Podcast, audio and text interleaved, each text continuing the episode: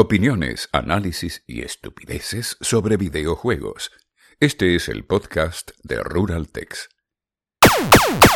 Hola, ¿qué tal chicos? Fieles ruraltejanos. Aquí en el podcast Piu Piu Piu, el podcast de Rural Tex, me acompaña Pablo. Piu, piu, piu. en el aniversario número 16 de Rural Tex. Estamos de cumpleaños, son 16 años y lástima que por problemas técnicos no se pudo sumar Joe, estuvimos intentándolo, tiene problemas con su conexión a internet, así que bueno, lástima porque queríamos estar todos y mm, Sí, vale, qué, broma, pero hay que darle crédito al Joe, que estuvo como media hora intentando, pero bueno, detalles técnicos pasan todos los días. Y sí, este Joe quiso estar aquí con nosotros y sobre todo para ustedes para celebrar el aniversario de Ruraltex, que arriba a sus 16 primaveras. ¿Qué tal? Y bueno, no está el fat hipster de las acacias, pero les acompaña el dinosaurio púrpura optimista y... Eh, el viejito. el viejito hater de. de los mopes del balcón.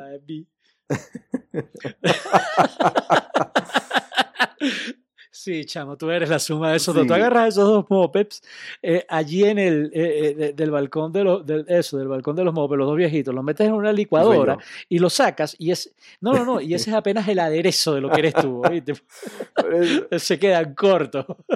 Pero bueno, bien, bien. Bueno, estamos El, el, el, el, dinosaurio morado optimista Barney y el, viejito hater, más hater de los gamers, de los mopeds Ellos se llaman Waldorf y Statler, por cierto.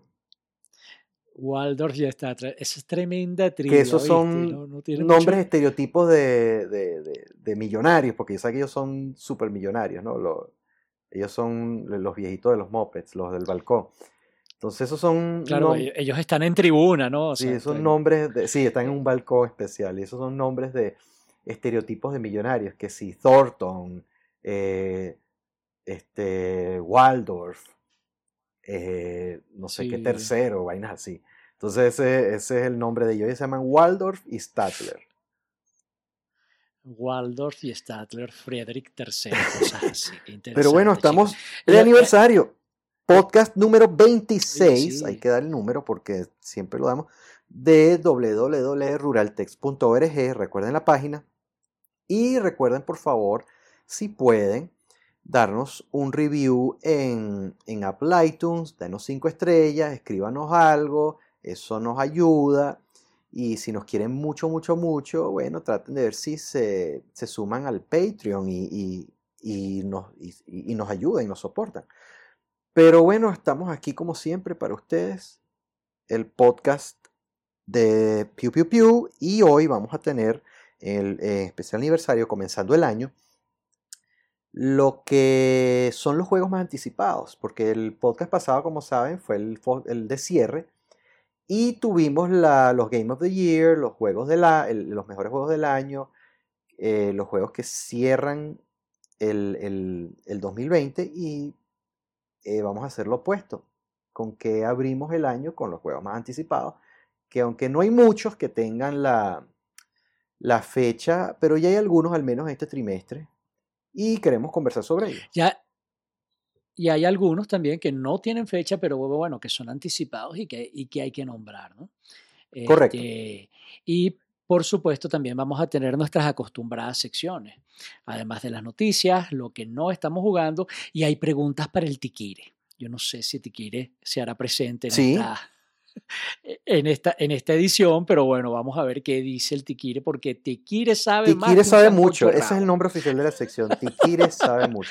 Tiquire, fíjense que ustedes que Tiquire, este, ha estado, fíjense que ustedes Tiquire fue el que dijo, eh, en, nos dijo en unos en podcast pasados de que viene una versión remasterizada de, de Bloodborne para, para el Play 5 que va a correr a 4K 60 frames y esa versión va a, va a haber una, perdón, esa versión va a tener este, todos los DLC, pero aparte de eso, va a venir una versión para PC. Eso lo dijo Tikiri en ese entonces, parece que por si acaso se les olvidó. Uh, mira. Y cuando Tikire dice algo. ¿Se acuerdan que mm, Tikire nos dijo la vez pasada que, y eso no sé si fue el podcast anterior o el podcast 24 que se lo dedicamos a Cyberpunk? Ajá. Que, Ahí, ahí, de hecho, en ese podcast fue la primera vez que nombramos a Tikiri. Ajá. entonces, fí- fíjate tú, eh, él nos había dicho una información que se acaba de dar ayer, de ayer, de ayer y hoy. Ajá. Cuenta que con eso empezamos las noticias. él nos dijo, y eso es una noticia, que aparte de todo lo que se estaba gestando, las, que venían más demandas y todo esto, que Cyberpunk 2077, s- que presume haber estado ocho años, como habían dicho, desde que lo anunciaron en el 2012, en desarrollo, en realidad se empezó a hacer en el 2016. Y que fue súper apurado. Pues Uh, de la publicación Kotaku, el famoso y muy reconocido periodista Jason Schreier, él hizo una investigación donde entrevistó a varios de, los del staff de desarrolladores de CD Projekt Red y ya publicó el artículo donde muchos en anonimato confesaron de que al terminar ellos de pulir y reparar eh, los problemitas que tuvo The Witcher 3, que lanzó en el 2015, un año después fue que ellos empezaron a trabajar de verdad en el desarrollo del juego. O sea, el juego tiene escasamente cuatro años de desarrollo apresurado. Y una bomba, que esa sí no la dijo, esa sí no la dijo Tikire, pero la dijo Jason Schreier, es que el increíble demo que hicieron en el E E3 2018, que nos dejó boquiabiertos, que se veía espectacular, que no se sí, pare- aquello ajá, fue que, que increíble. no se parece en nada a lo que, a lo que es el juego ahorita, ni siquiera en la versión de PC, fue falsificado. Es completamente se- falso pre-render. Ahí se los dejo. Eso se ve totalmente a lo lejos, chico, como, como pasó con, con Watch Dogs, con Ubisoft en su momento. Esa, esa fue la primera vez que para mí, a mí eh, que me decepcionó el E3 entre un, un gameplay que resultó ser fake con relación al producto final. Aunque bueno, el caso de Cyberpunk 2077 fue mucho más grosero, ¿no? Sí, es más Pero, grosero porque- Sí, totalmente. Totalmente falsificado, te la compro y te lo Pero- creo. Y ojo, que ese juego haya estado apenas en cuatro años de desarrollo, Bart, explica mucho. Pero hay un detalle que ya que mencionas lo de Ubisoft, es cierto, Ubisoft quiso engañarnos con una imagen que no representaba el juego final, pero ellos no falsificaron eso. Ellos lo que hicieron fue una versión de PC y haciéndola pasar por la de consola. Ahí estuvo el detalle, pero ellos no falsificaron. Ahí estuvo el detalle. Eh, caso similar ocurrió con Sony en el E3 del 2005, cuando ellos mostraron cómo se iba a ver Killzone 2. ¿Ok? Ellos también mostraron algo que, a mi parecer, la versión final se ve igual o mejor. Hay unos que están en desacuerdo.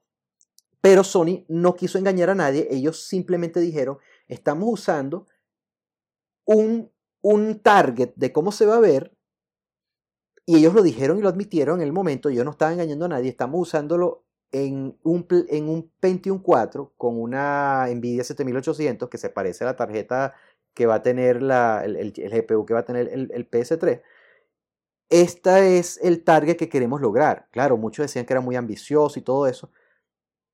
Que se ve diferente en el, en, el Play 4 como, como terminó el- el- el producto final, pero no se ve inferior. Lo que se ve es diferente. Hay cosas en que en mi opinión se ven mejor y hay otras cosas que no lograron. Pero al menos ellos usaron algo distinto. Ellos nunca, nunca dijeron que estaban usando un, un hardware de PS3 para, para mostrar Killzone 2. Mm, Ok, ok, ok, ok. Y Ubisoft no usó ningún pre-render, lo que hizo fue usar un PC. O sea, en ambos casos hubo un, no hubo una honestidad y una transparencia 100%, pero no es el caso de, de, de De Cyberpunk Cyberpunk que fue completamente pre-renderizado. completamente falsificado. Mira, esto es peor porque también la otra noticia que se está dando es que ya viene la, se está dando la tercera demanda. Y esto ya está llegando a proporciones de que se les va a ir de las manos. Porque si bien saben, la primera demanda que se les dio fue la de los inversionistas de la compañía en Polonia. La segunda es que eso sí no la dijimos porque eso se está dando entre el podcast anterior y este, que el gobierno de, Polonia tiene un departamento de protección al consumidor donde verifican y estudian eso, está interviniendo la compañía donde les van a colocar una multa del 10% de todos los ingresos del año 2020, que eso es golpe, que por si, por si fuera poco, la caída del 43% del valor de las acciones, el parado en seco de las ventas del juego, van a tener ahora, aparte de las devoluciones, una multa del 10%. ¿Ok? Encima de eso, ahora, van ahora tienen una demanda de, del gobierno, pero se acaba de dar una demanda porque hay inversionistas de CD Projekt Red del lado de los Estados Unidos que ya estaban preparando una demanda y la introdujeron ayer. O sea, mm. ellos van a estar... ojo, estamos grabando este podcast el 19 de enero del 2021. Pero ustedes lo están escuchando hoy, que es nuestro aniversario. significa ayer. Por supuesto, ¿no? Pero la grabación, el, ayer la estamos, la estamos grabando justo pero en, la víspera del aniversario, chicos, de Rural Text, para que la gente lo sepa. Entonces, bueno, fíjense cómo va la cosa de CD Projekt Red, que eh, uno de sus fundadores también eh, hace una semana mostró un video donde se estaban disculpando, como que queriendo tapar las cosas y usando el lenguaje de, relaciones públicas para, para suavizar un poco, como para hacer que quedar ellos en, buena fe, pero realmente todo es, es, paja, es bullshit.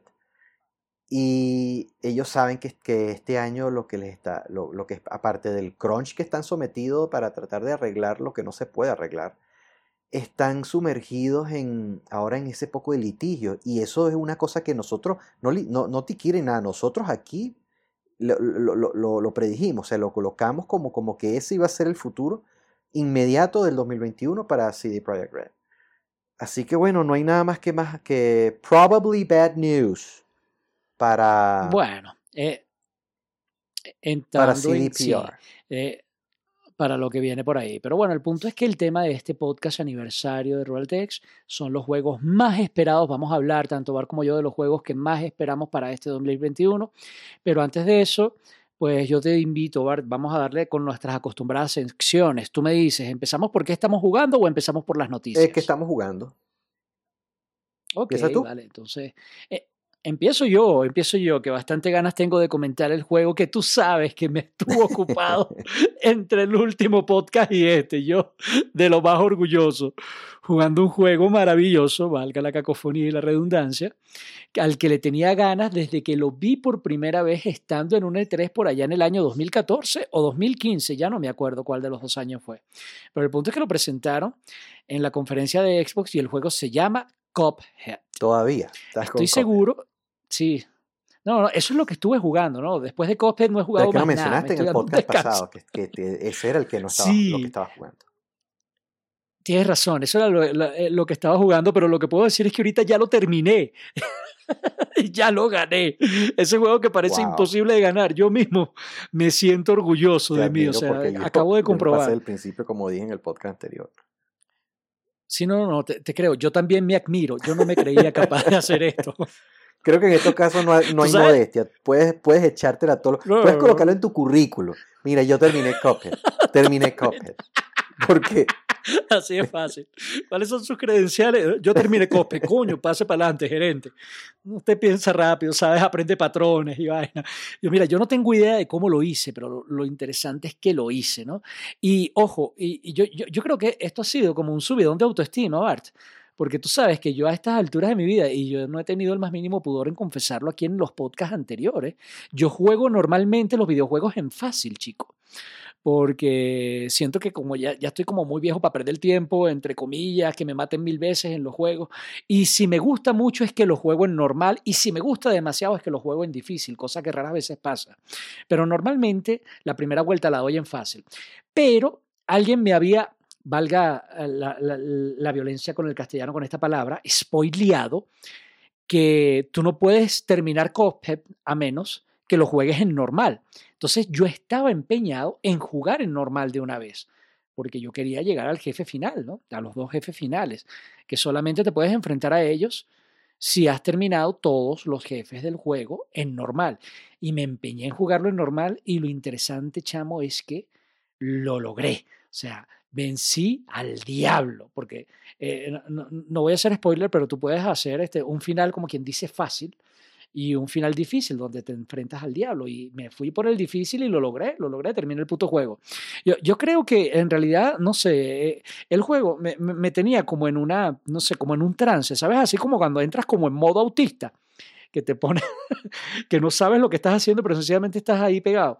Mira, yo, una de las cosas interesantes que tiene Cuphead es que tiene un contador de, de la cantidad de veces que has muerto para ganar el juego. Yo te invito a que trates de adivinar cuál fue la cifra. No sé. De, las cantidades de veces que me mataron antes de terminar el juego. 1500, 1200. No, no, por ahí no sé. Caliente, caliente, por ahí cerca. Fueron 1279 veces exactas antes de poder ganar. Yo le gané al diablo en, después de mi vida 1279. A la 1280 lo gané. O sea, es una cuestión de seguir y seguir y seguir. Pero no te estoy hablando solamente de la dificultad del juego, que todos los que nos escuchan deben estar, deben conocer Cuphead. Si no lo conocen, shame on you. Este, y, métanse en YouTube y busquen Cuphead, Cop como taza, Head como cabeza, cabeza de taza. El juego es un homenaje a las caricaturas de los años 30, pero no solamente es la jugabilidad, chamo. Yo creo que el juego me hipnotizaba, no solo por lo bonito de sus animaciones, sino por eh, la música, Bart. Cómo disfruté yo la música de ese juego, chamo. Es súper agradable. Y aunque te maten y te maten y te maten y te vuelvan a matar, no es mentira que hay un patrón de predictibilidad, o sea, de predicción eh, y que tu cerebro tarde o temprano termina decodificando. Mira, hay una cosa, y, esto yo lo, voy a decir lo más rápido posible para no seguir extendiéndome. Eh, yo creo que vencer Copter es una cuestión de actitud. Y, y, tienes que partir de la actitud de que tu cerebro está diseñado para resolver problemas. Y todo problema al que tú te enfrentas una y otra y otra y otra vez, con la certeza de que aunque te maten y te maten y te maten y no lo resuelvas y no lo resuelvas y no lo resuelvas, si persiste vas a dar con una solución. Eso, esa actitud es la que yo tuve durante todo COP. Yo decía, bueno, pero es que me han matado 50 veces en este monstruo, no importa, tarde o temprano mi cerebro averiguará cómo hacerlo. Y yo te digo, a estas alturas, yo creo que yo no pasé ese juego, mi cerebro fue el que lo hizo y mis manos con reflejo, yo ya no sabía lo que hacía, yo me quedaba dormido jugando el juego. Eso fue lo que me pasó. Y ya con, piloto automático. Eso fue lo que me pasó con mi primera experiencia con un juego Souls, que fue Demon Souls. Eh, yo estuve a punto de cambiarlo. Y hoy día es uno de mis, es uno de mis juegos favoritos de todos los tiempos, porque dije que, bueno, pero algo tiene esto que, que me está volviendo a traer. Y tanto le di que fue eso, fue que algún día lo voy a vencer, voy a buscar la vuelta, porque es que el juego parece que tenía algo en el diseño que te invitaba a volver, como que no, no me vas a vencer, que, que, que te, te, enseñaba que tú eres el que cometió el error, que no es el juego que tiene una dificultad barata. Y así fue que lo, lo, lo, lo vencí y le cogí el amor y le cogí la vuelta y terminé dándole la vuelta a, Dark Souls y después eh, eh, eh, Dark Souls 2, 3, Bloodborne. Y hoy es una de mis franquicias favoritas. Y ha sido tan imitado, pero yo, yo, yo te entiendo eso, yo te entiendo todo lo que dijiste. Sí. Y yo digo que es una de las grandes lecciones de los videojuegos. Si nosotros pudiéramos extrapolar este tipo de actitud a otros problemas de la vida, yo creo que podríamos resolver muchos más problemas, pero al final la única manera de tú dejarte derrotar por un juego es cuando conscientemente o inconscientemente decides, y la palabra clave es decidir, abandonarlo. Mientras tú persistas, no va a haber juego que pueda contigo. Sí, es verdad. Entonces, bueno... Eh, ¿Y tú qué estás jugando? Yo lo que estuve jugando es el retorno muy esperado de, para mucha gente de Scott Pilgrim vs. The World, que es un arcade que salió por el 2014, no, 2010, perdón, y desapareció en el 2014. Y si no saben quién es, bueno, es un cómic que, que, salió por ahí en, en, los 2000, que fue muy famoso, que es de un, un muchacho que tiene que pelear con los exnovios de, de su novia para poder conquistarla. Y es un típico beat 'em up, que es un juego como los clásicos Double Dragon, como, como Streets of Rage, Golden Axe, eh, el, clásico X-Men, de los arcade. Y es, por supuesto, con gráficos retro 16 bits. El juego fue muy famoso en la época del PlayStation 3 y el 360. Es sumamente divertido, es muy invitador a, jugar en co-op con los amigos. Lástima, no lo hay online, pero sí lo hay en la consola. Pero es un juego de verdad que es una obra de arte, es maravilloso, es excelente. Y... Ojo, y, vale decir, Bart, no, no, no, es por interrumpirte, pero hay que decirlo, la reseña del juego está en la página y Bart hizo una video reseña que vale la pena ver. En serio, Bart se fajó capturando, cada vez le quedan mejor sus videos. Échenle un vistazo, la video reseña está cautivante. Todo, o sea, a mí me vendió el juego por completo, me dieron ganas de el jugar. Juego es barato. Scott Pilgrim versus The vale World. 15 dólares. ¿Cuánto cuesta? No, hombre, chico, por eso te es un regalo. El juego... Y, y, en serio es muy vieja escuela. O sea, amé lo que dijiste, las comparaciones. Tú sabes que fue, perdón, una de las cosas que yo más amé de tu reseña, que de los tres este, juegos con los que los comparaste, dos son de Sega Genesis. Aunque ya nos daremos coñazo tú y yo con eso cuando venga el próximo podcast de la historia de los que videojuegos. Ese es el próximo. dejamos, Exacto, Dios dejamos tres partes de la historia de los videojuegos el año pasado y vamos a continuarlo este año con la parte 4 Así que estén pendientes que ese va a ser el, número 27 podcast. Pero volviendo a Scott Pilgrim, el juego es de verdad que tiene buena, eh, eh, es una trama cómica, es bien superhéroe, superjuego, eh, videojuego, perdón. es muy arcade, los gráficos son hermosos, muy retro 16 bit. El, el, soundtrack es excelente de una banda neoyorquina que se llama Anamanaguchi. Y lo, bueno es que todo el mundo se puso de acuerdo para rescatar el juego, porque el juego fue delisted, fue removido de todas las tiendas en el 2014 por razones que muy poca gente eh, sabe. Y se creía que eran que si por las licencias de la música, no fue así, que si fue porque el creador del cómic quiso eh, cobrar más por, por los royalties y no fue así. Lo cierto es que no hay una, una declaración eh, fija de por qué Ubisoft removió el juego. Lo cierto es que, bueno, eh, entraron en conversaciones todos y el juego está de vuelta. Y está de vuelta en todas las plataformas, está en Switch, está en, Xbox, PlayStation. Y de verdad que se los recomiendo. Y por 15 dólares es un juego de verdad muy bueno. Y bueno, eso es lo que, lo que estaba jugando, porque estuve eh, enfocado en el juego eh, para terminarlo y hacer una reseña que salió el, el, día del lanzamiento. Entonces, bueno, eso es lo que estaba jugando. Estoy pendiente de, lo que viene, así que eso lo sabrán en los próximos en los próximos podcasts. Bueno, si siguen la página www.rulatex.org, eh, podrán estar al día con las últimas reseñas, las noticias y todo lo que estamos colocando ahí entre podcasts. Muy bien. pasemos de que estamos jugando a qué no estamos jugando. Te cuento, te cuento. Sí. Ok. Empiezas tú ahora. Te cuento, bueno. Yo, yo, yo, sigo pegado con la serie que, de la que ya comenté la, en, en, los podcasts pasados de, The Stand, que no ha terminado, la de Stephen King. Y debo decir que el capítulo de la semana pasada fue el mejor de todos hasta el momento. Pero bueno, no me voy a eh, eh, entrar en esos detalles. Eh, este fin de semana vi una película para los fans de Superman y los fans de DC Comics que se las quiero recomendar. Una de las mejores películas animadas que he visto de Superman ever, que se llama All Star Superman o Superman All Star.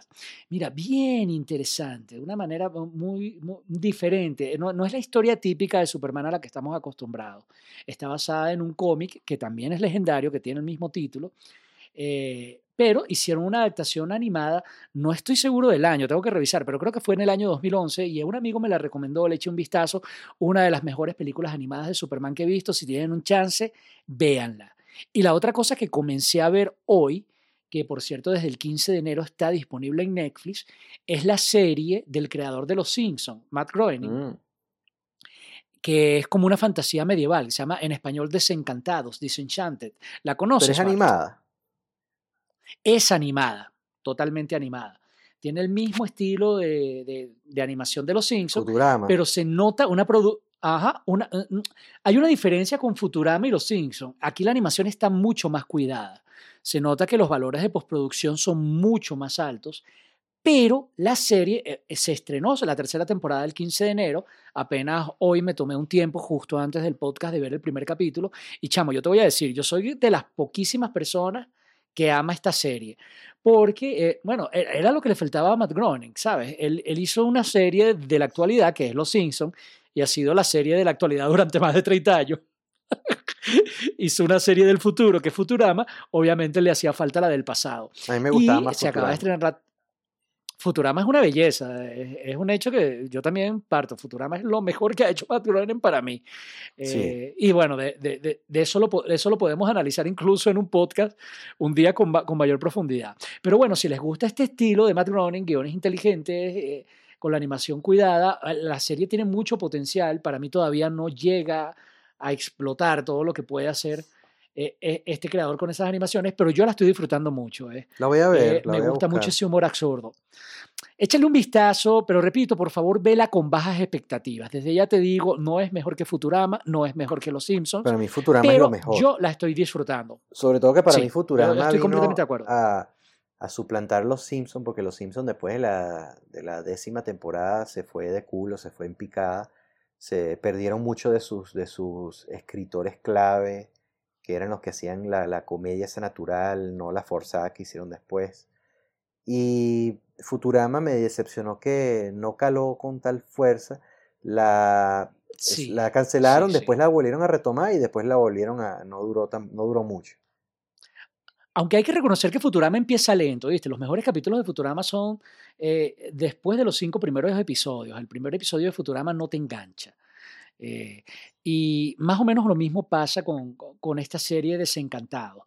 Yo, eh, a mí me parece que la segunda temporada es incluso mejor que la primera, pero no es que mejora muchísimo. O sea, yo la estoy disfrutando muchísimo. Es una serie que vale la pena darle la- una oportunidad, pero véanla bajo su propio riesgo. Yo prefiero que la vean con bajas expectativas. A mí me encanta, pero es que a veces yo tengo gustos un poco extraños. Lo que, lo que tú tienes que ver es Silicon Valley, que eso ya pasó de moda, pero bueno. Bueno, yo estoy poniéndome al día con cosas que la gente dice que pasaron de moda, porque yo no soy de, de estar pendiente de, de series cuando debutan, sino, y ya, ya yo he confesado varias veces aquí que yo no soy pro televisión, soy pro cine y videojuegos. Entonces yo no, yo después, cuando la serie genera furor, que alcanza ya varias temporadas, que se vuelve este culto, clásico, es que yo les, ok, déjame ver qué tal y las veo en un solo golpe. Lo que llaman el binge watching. Em, así hice ahorita con, recientemente con The Boys, que eso lo, comencé- lo confesé en las anteriores, de que, es lo que no he estado jugando. Las, eh, vi, vi las dos temporadas de The Boys y wow, qué buena es. Este, ¿qué otra vaina así? Eh, bueno, yo, yo terminé de ver, eh, yo, yo vi Breaking Bad cuando se estaba terminando la quinta. Y la, sí, cuando se estaba terminando la quinta temporada. Eh, Yo la agarré en la tercera. yo agarré la serie que me gusta mucho, Peaky, Blind, eh, eh, Peaky Blinders, la, la, la inglesa, eh, ya en la cuarta temporada y ahorita bien, eh, est- estoy por, por empezar la quinta y ya acaban de anunciar que la sexta va a ser la última. Y bueno, en ese sentido, eso es lo que no he estado viendo en estos días. En primero, eh, he estado parándole más a la semifinal del béisbol profesional, entonces estoy pendiente más de eso, pero no, el béisbol no es todos los días. En la noche he estado viendo la serie de, de Netflix eh, Mindhunter, que es excelente.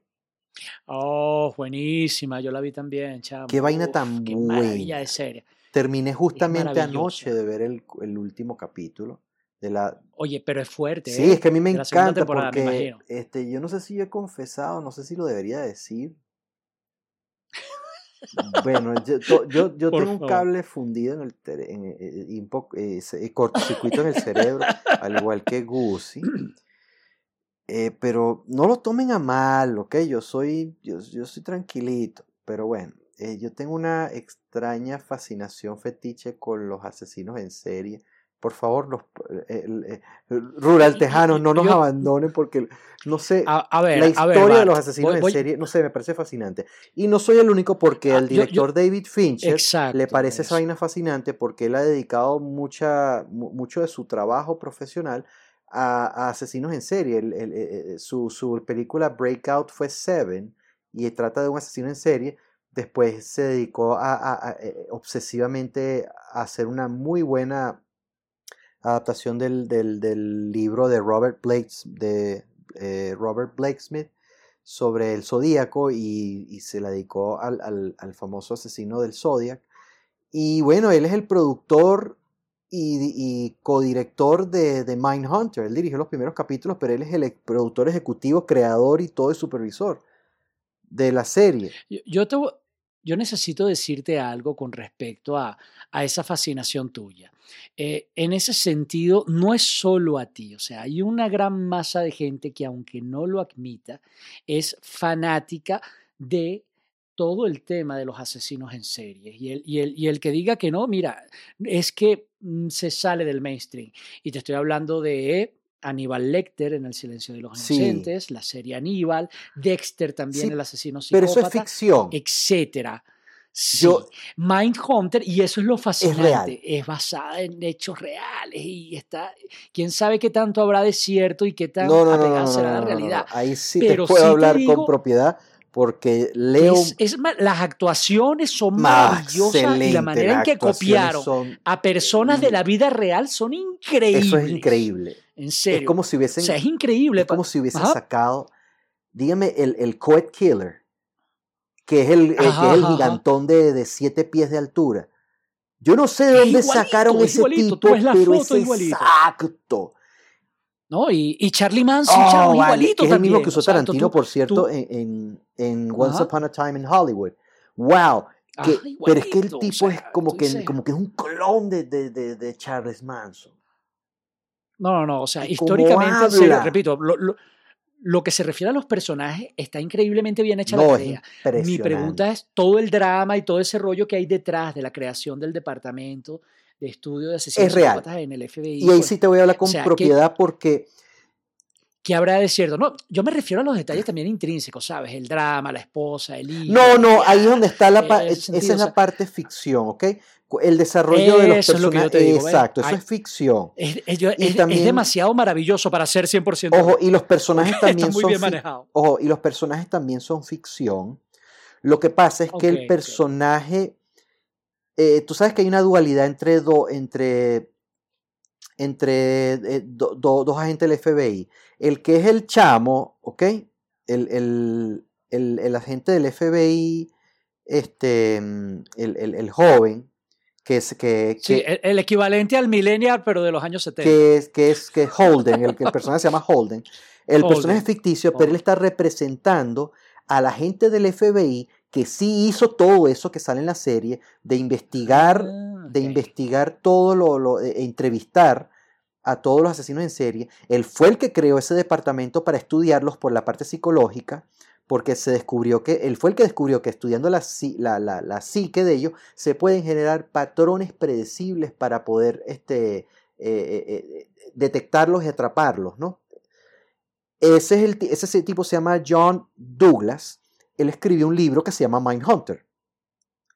Él habla de sus experiencias, de cómo creó el departamento de, ciencias, de, ciencias psicológicas del FBI, que al principio, que tal como en la serie no lo tomaron en serio, pero como él empezó a dar resultados, porque él paralelamente, mientras iba haciendo las entrevistas y los estudios, él iba poniendo eso en práctica en casos reales e iban capturando que eso es lo que está pasando en las, que eso es lo que pasa en estas temporadas donde tú no sé si tú te fijas, porque aparte de que ellos hablan de, casos que sí son de la vida real, que han ido resolviendo, no necesariamente tiene que ser que ellos participaron, que, que, participó el verdadero Douglas, por eso es que lo ponen este personaje ficticio para ver como que él se involucra en todo esto.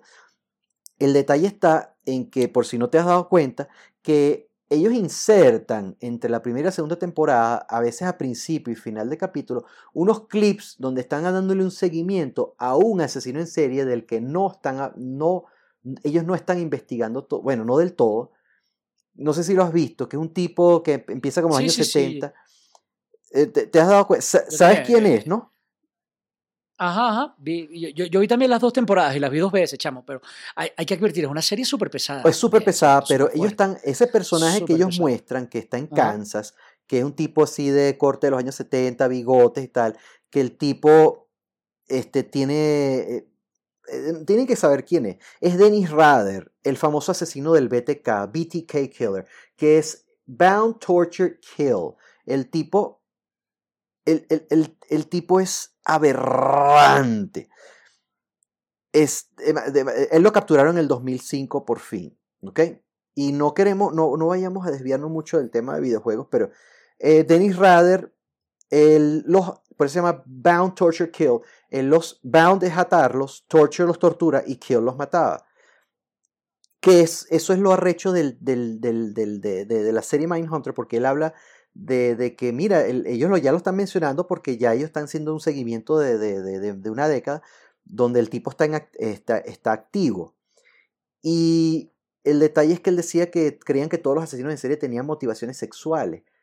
Entonces sí, es cierto que tienen, pero no todas son de carácter de practicarle sexo a, las víctimas, porque el asesino del BTK, Dennis Rader, él los mataba, los torturaba y los mataba, pero él no tenía sexo con las víctimas, pero, pero sí tenía una motivación sexual. Era vestirse de mujer, ponerse máscaras de mujer y tomarse fotos ahorcándose, sí, increíble, o sea, ahorcándose al lado de las víctimas. Entonces, eh, y así termina el, cap eh, eh, ay, no, no quiero hacer spoiler, pero es que es horrible. No, ya, ya, ya, es horrible, es horrible, pero es una serie buenísima. Es demasiado buena, demasiado buena. Entonces me llevé la decepción que porque el Doctor Basura. no, la serie no decepciona para nada. Pero yo, yo porque la serie. Eh, ah, ya, ya, ya, ya. Dijiste decepción y el Doctor Basura. El Doctor Basura me, dijo, no, sabes que la serie la cancelaron. Porque yo estoy terminando de ver la, última la segunda temporada, ya yo quiero saltar para la tercera. O cuándo la van a hacer. Y resulta me dicen, no, que la cancelaron. Y yo no puede ser. Entonces yo veo la contradicción de que la serie tuvo 98% de, de, de, de, de, Rotten Tomatoes, los críticas, tal, pero ¿por qué la cancelaron? Realmente no la cancelaron. Y ya leí por fin, y me, porque terminé de ver el último capítulo de la segunda temporada anoche, y me llevé la, por lo menos el alivio de que la serie está suspendida indefinidamente, porque como David Fincher es el director, él él está en, él, empezó el proyecto de la película que estuvimos hablando en los podcasts pasados, que es la de Mank, la de el escritor de, de, Ciudadano Kane. Él paralizó la serie, primero por el COVID, segundo porque estaba enfocado en la película de, del Ciudadano Kane, del, de, de Mank, del, del, escritor del Ciudadano Kane, y un proyecto adicional, y por eso que eh, los demás actores también tienen otros compromisos y la serie quedó en, suspensión indefinida. Pero la van a retomar porque para Netflix y para los críticos está en muy alta estima porque la serie es muy buena. Y de verdad que el detalle, el detalle que ponen en los, en los acontecimientos históricos, en, en los en, las, en las personas históricas reales, en, el periodo, en el periodo de los, los, los carros, todos los productos sea, todo el periodo específico de, de 70-80 es muy preciso Habría, habría, que poner, habría que poner una gran lupa para ver si hay unos pelones unos anacronismos con algunas cosas. Pero es sí, la no, pero la serie, la, la, serie en general es, es, una cátedra sobre cómo hacer televisión de alta factura. En actuaciones, en fotografía, en iluminación, en producción general. Es un deleite para los oídos y además todo ese ambiente opresivo. Mira, para continuar con el tema de los videojuegos, yo solamente te quiero dejar una recomendación. Si te gusta el tema de los asesinos en serie, ve una película de 1995 que se llamaba Copycat con Sigourney Weaver. Ah, esa película. Maravillosa, la vi en el cine. Es normalita, no es la gran cosa. porque no, te cambia la vida, pero si te gusta el tema es súper agradable. Eh, a propósito del 95, yo quedé tan picado con Seven, que es de ese año, que yo vi Copycat como que buscando saciar más otra ah, película de ese tipo y de verdad que para nada, o sea, fue decepcionante. No es mala, así como la, la del coleccionista de huesos también me decepcionó, que me pareció un culazo. Y El coleccionista de huesos. Ya. Y mira, yo no me he sentido complacido con otra hasta que David Fincher hizo Zodiac, que me parece una obra maestra. O sea, yo, yo, te estoy recomendando, Bart, que, que eh, no, sé, que, que, que, vayas a ver a Cal Herrera ah, jugando en, ahí, ahí en, el, en, Caracas, coño, y tú vienes de ver a Michael Jordan, o sea, no es la comparación. Mira, Cal Herrera era muy buen jugador. Estoy diciendo que Cal Herrera juega de... estuvo en la NBA, fue, dos, veces pues, campeón de la NBA pues con los Rockets de Houston. Pues claro, exactamente, Cal Herrera es tremendo tipo, muy bueno. pero bueno, tú vienes a decir que que no estuvo a la altura de Michael Jordan, coño, marico, no, Sever es insuperable, ya. para mí es la mejor película de asesinos psicópatas ever. Y es difícil y, no lo digo tan a la ligera. Mira, retomando entonces, volvamos a los videojuegos. Pero sí, tremenda recomendación Mindhunter. Aplaudo, aplaudo eso que no estás jugando. Tremenda película. Tremenda serie. Es la serie, perdón, eso, tremenda serie. Quise decir. Entonces, ¿qué? Entramos en las noticias. Claro. No son muchas, pero este, sí son importantes. Ya, sol, ya soltamos una que eh, eh, eh, qué está pasando en el mundo de Cyberpunk y CD Project Rain. No queremos seguir hablando más de eso porque de verdad, wow. ¿Hasta cuándo? Bueno, ¿hasta cuándo? Ya, ya, ya. Este, mira, no sé, empiezo yo con, con, una noticia que, que aquí entre nos no me cayó de sorpresa porque eh, yo hasta cierto punto, yo creo que, que, podría buscarlo, pero no estoy 100% seguro, chico, de que tú lo hayas predicho, pero creo que tú lo predijiste. Sony descontinuó el PS4 Pro y los modelos del PS4 Slim, que tú dijiste que eso... O sea, tú dijiste clarísimo, yo, yo no recuerdo si tú predijiste que los iba a descontinuar. Lo dije cuando, primero cuando que los, la noticia que, los PS4, que, acaban de, de, perdón, cuando, cuando Microsoft descontinuó el Xbox eh, One X eh, en preludio al lanzamiento del Series X, yo lo predije, y eso está grabado en, en esos podcasts a mitad de año, donde no tenía sentido, esas son mis palabras textuales, no tenía sentido seguir fabricando una consola de 400 dólares de la generación anterior si ya tienen, si van a sacar el Serie S, que cuesta 100 dólares menos y, y le equivale. Entonces dije que cuando sacaron el X y, el, e, y cuando anunciaron el S antes del lanzamiento del X, yo dije, ellos, van, eh, eh, ellos deberían de suspender eso y lo suspendieron. Y dije, bueno, Sony va a tener que hacer lo mismo con el PlayStation 4 Pro, porque eso y que desconocíamos los precios de las consolas, pero dije, no va a tener sentido esa consola 400 dólares si la otra presumiblemente va a costar 400. Y recuerda que esa sí fue una predicción mía que defendí que era que la consola iba a costar 400 y costó 400. Ah, te iba a comentar precisamente con esta idea que yo no recordaba si tus palabras exactas habían dicho, eran que Sony las iba a descontinuar, pero sí recuerdo y está bien claro y bien grabado que tú dijiste que no tenía sentido esa consola y dijiste que eso era un 4K de mentiras. Así es fácil. Y lo pueden revisar. Eso está en, en, en, en alguno de los 25 podcasts anteriores, eh, en los de mediados de año del, del año pasado, 2020. Eh, Sigue tú. ¿Qué otra noticia tenemos por ahí? Bueno, la razón por la cual Sony descontinuó el PlayStation 4 Pro es porque de verdad la consola vale 400 dólares y con eso te puedes comprar un PlayStation 5. Si lo, no tiene sentido, si lo consigues y no un revendedor, pero lo puedes comprar porque ese es el precio real de la consola y no tiene sentido, pues que es una cosa de Next Gen y no, no vas a comprar la, la eh, pseudo falsa 4K de la... Nadie se va a comprar una consola vieja por el mismo pues, precio de la nueva, punto. Entonces tenemos ese, ese detalle, ¿verdad? Que Sony también dijo que que en vista de la gran demanda del PS5 ellos iban a redoblar esfuerzos. Recordemos que ellos tienen tres fábricas eh, haciendo la consola y la del Play 5, que es la de Malasia, Taiwán y, China.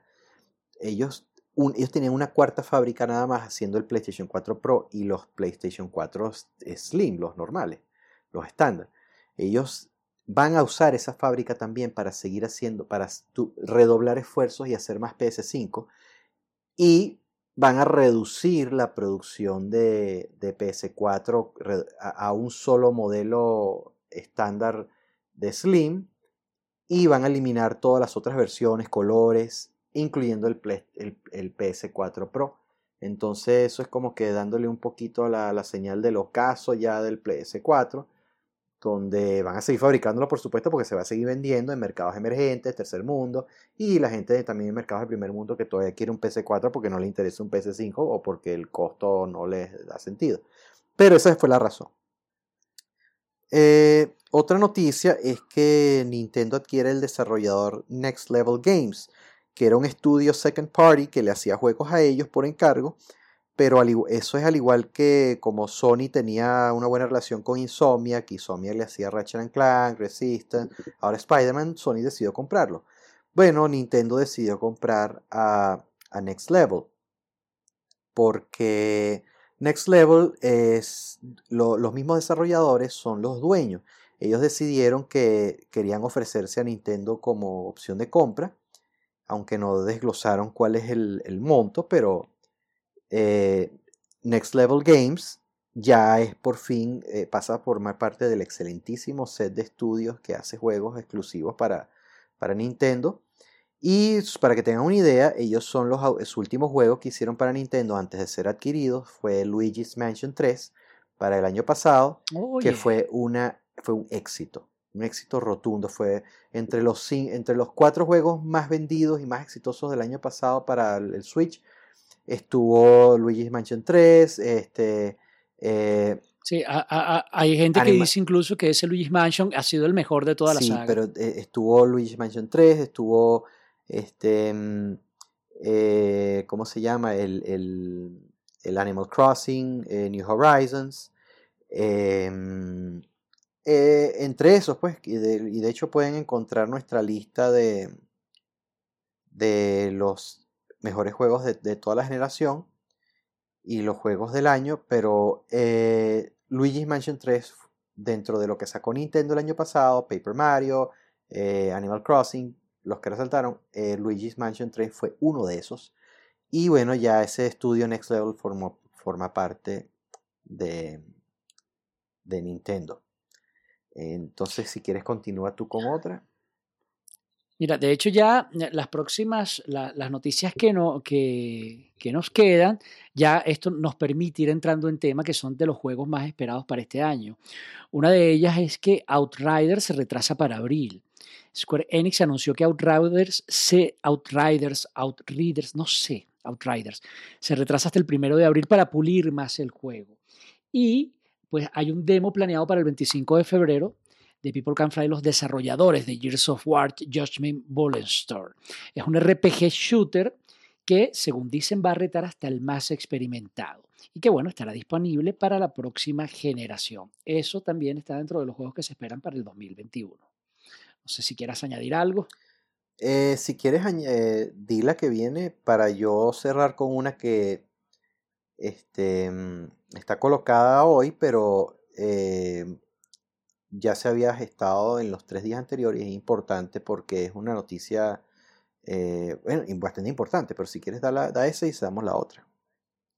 Vale, por supuesto. Y aquí estamos hablando de que, ojo, estas micro noticias las pueden leer en en nuestra página web www.ruraltext.org. Allá siempre Bart hace un trabajo maravilloso que lo hace el solito porque yo y yo prácticamente no lo ayudamos en nada. Este, de ir actualizando las noticias. Y es que bueno. Y la última es. pero este año sí se van a aplicar un poquito más, ¿verdad que sí? Amén. Por favor, ayúdenme. Porque no pueden ser. Eh, haciendo reseñas nada más no me ayudan. Tienen que hacer noticias también. Bueno, Monster Hunter Rise para todos los fanáticos de la franquicia. La demo público está disponible desde de aquí, ah, aquí dice, tú pusiste desde hoy, pero no tengo idea de cuándo lo publicaste. Desde el 7 de enero está disponible Todas mis noticias tienen fecha. ya lo vi, ya lo vi, ya lo vi, ya lo vi. El 7 de enero estaba pillando. No parece, me extraña. no aparece en la página. Perdón, pero Perdón, era que no estaba ubicando la fecha. es, que no, es que no cargo los lentes y como está en, una tinta siempre un poquito más XX, yo buscando excusas maravillosas, ¿viste cómo la batí por la derecha? Ajá, bueno, el punto es que durante todo el mes de enero el demo de Monster Hunter Rise ya es público y está disponible en las eShop, en la eShop de Capcom, lo que nos da una pequeña muestra de la tan anticipada secuela que volverá a llevarnos a cazar dragones, construir armas y armaduras en el mundo abierto, sin tiempos de carga y con nuevos escenarios con mucha verticalidad. El juego será exclusivo de Nintendo Switch para el próximo 26 de marzo. Y bueno, la noticia quizás más importante que ha salido en los últimos días porque eh, el mes ha estado un poquito flojo. Se refiere a el retorno de Lucasfilm Games. Disney anunció el retorno, para los que no saben, eh, los estudios de Lucasfilm cuando eran propiedad de George Lucas, en los años 80 él fundó una división para hacer videojuegos. De ahí salieron grandes desarrolladores famosos como Gary Winnick, David Fox y los muy, muy legendarios Tim Schafer y este, mm, el creador de Manic Mansion y, Monkey Island. Este, mm, eh, ¿cómo que se llama él? Eh, a vaina se me fue. Monkey Island, chamo. Juegazo Monkey Island. O sea, por el amor de Cristo. Es uno de los mejores juegos ever. Este, ¿cómo es que se llamaba este pana? Dice, el desarrollador de Monkey Island. A mí también se me, se me olvida el nombre. A ver. Eh, Ron Gilbert. Ron Gilbert, Ron Gilbert. Gracias, gracias, gracias. Ron Gilbert, Ron Gilbert. Ron Gilbert es el, el director de ese juego. Sí, Que por cierto, dato interesante. ¿Sabes que yo tenía Monkey Island en mi iPad y de un momento a otro desapareció del App Store y yo lo borré del iPad sin saber que había desaparecido y más nunca lo pude volver a ah. descargar? O sea, bueno, ahí lo tengo en la PC, pero no es lo mismo que poder jugarlo en tu teléfono, chicos. Bueno, fue muy famoso eh, Lucasfilm Games, que después lo cambiaron a LucasArts. De ahí salieron esos juegos como eh, este, este, este, Full Throttle, eh, este, Loom, em, eh, Manic Mansion, eh, este, Zack McCracken, en fin, eh, grandes títulos, ¿no? Bueno, al Disney comprar Lucasfilm, una de las primeras cosas que ellos hicieron muy mal fue cerrar LucasArts. Pero ahora lo están reviviendo como, como un publicista manejador, porque ellos no van a desarrollar juegos, pero van a encargar juegos y van a manejar todas las franquicias a partir de, esa, de ese sello. Y se va a llamar como originalmente se llamó cuando lo fundó eh, eh, eh, George Lucas, que se va a llamar Lucasfilm Games. Y van a mantener y honrar los acuerdos que ya venían, que, ya tenía este, Lucasfilm con, que era el, dueño de la, que sigue siendo el dueño, pero ahora bajo Disney, de la, de la franquicia de Star Wars que tenían acuerdos previos con, Electronic Arts, que sus estudios DICE y Respawn estaban eh, haciendo juegos. El más reciente que, que es de, de, Respawn fue el excelentísimo Jedi Fallen Order, el cual juegazo. juegazo que tiene crítica en Rural Text, por favor. Y por supuesto los, los Battlefront de DICE, que es el que hace Battlefield, que han tenido críticas mixtas, pero bueno, van a continuar eso, esos no le van a quitar eh, la licencia porque eh, que ya venía eh, acordada con, con, Electronic Arts. Ellos van a seguir trabajando en juegos de Star Wars. Y tampoco van a cambiar los acuerdos que tenían con TT Games, que es la que hace los juegos de Lego. Lego Indiana Jones, Lego Star Wars para Warner Interactive Entertainment, que es la división de videojuegos de Warner Brothers. Ellos son los dueños del estudio TT Games que hace los, los juegos de Lego. Ese acuerdo también va a permanecer bajo la, tutela del nuevo sello publicista de, de, Disney de videojuegos que eh, bajo Lucasfilm, específicamente para los productos y, los, y las propiedades intelectuales de Lucasfilm que son eh, Indiana Jones y, principalmente Indiana Jones y Star Wars. Eh, recordemos que Disney no es nueva como publicista de videojuegos. Eh, ellos ya tenían, ellos, ya, ellos ya hacían juegos antes, porque ellos tenían sus propios estudios, aunque no eran eh, juegos AAA grandes, pero sí eran juegos este, exitosos. ellos hacían juegos basados en productos de Disney pero también hacían otro tipo de juegos, porque ellos tenían, ellos tenían muy buenos estudios. Uno de esos estudios propiedades de Disney que ya no existe, por lo cerraron, se llama Black Rock Studios y ellos hacían un juego muy bueno de, de motos ATX llamado Pure. Ellos después hicieron eh, otro juego también de arcade de carreras que se llamó Split Second. Después de ahí ellos no siguieron probando y cerraron esos estudios y Disney decidió dejar de publicar juegos. Ahora están volviendo a probar, pero esta vez desde la perspectiva de, Star Wars. Y van a hacerlo con este sello eh, reviviendo lo que fue el Lucasfilm. ¿Dónde está lo, interesante de la noticia? Que no solamente están honrando estas viejas alianzas, perdón, sino que están creando alianzas nuevas. Una de esas alianzas nuevas es con Ubisoft, que están dándole... Que con Ubisoft van a, van a darle la franquicia de Star Wars también para hacer un juego de mundo abierto que es súper redundante porque sabemos que Ubisoft prácticamente todos sus juegos son de mundo abierto excepto Just Dance.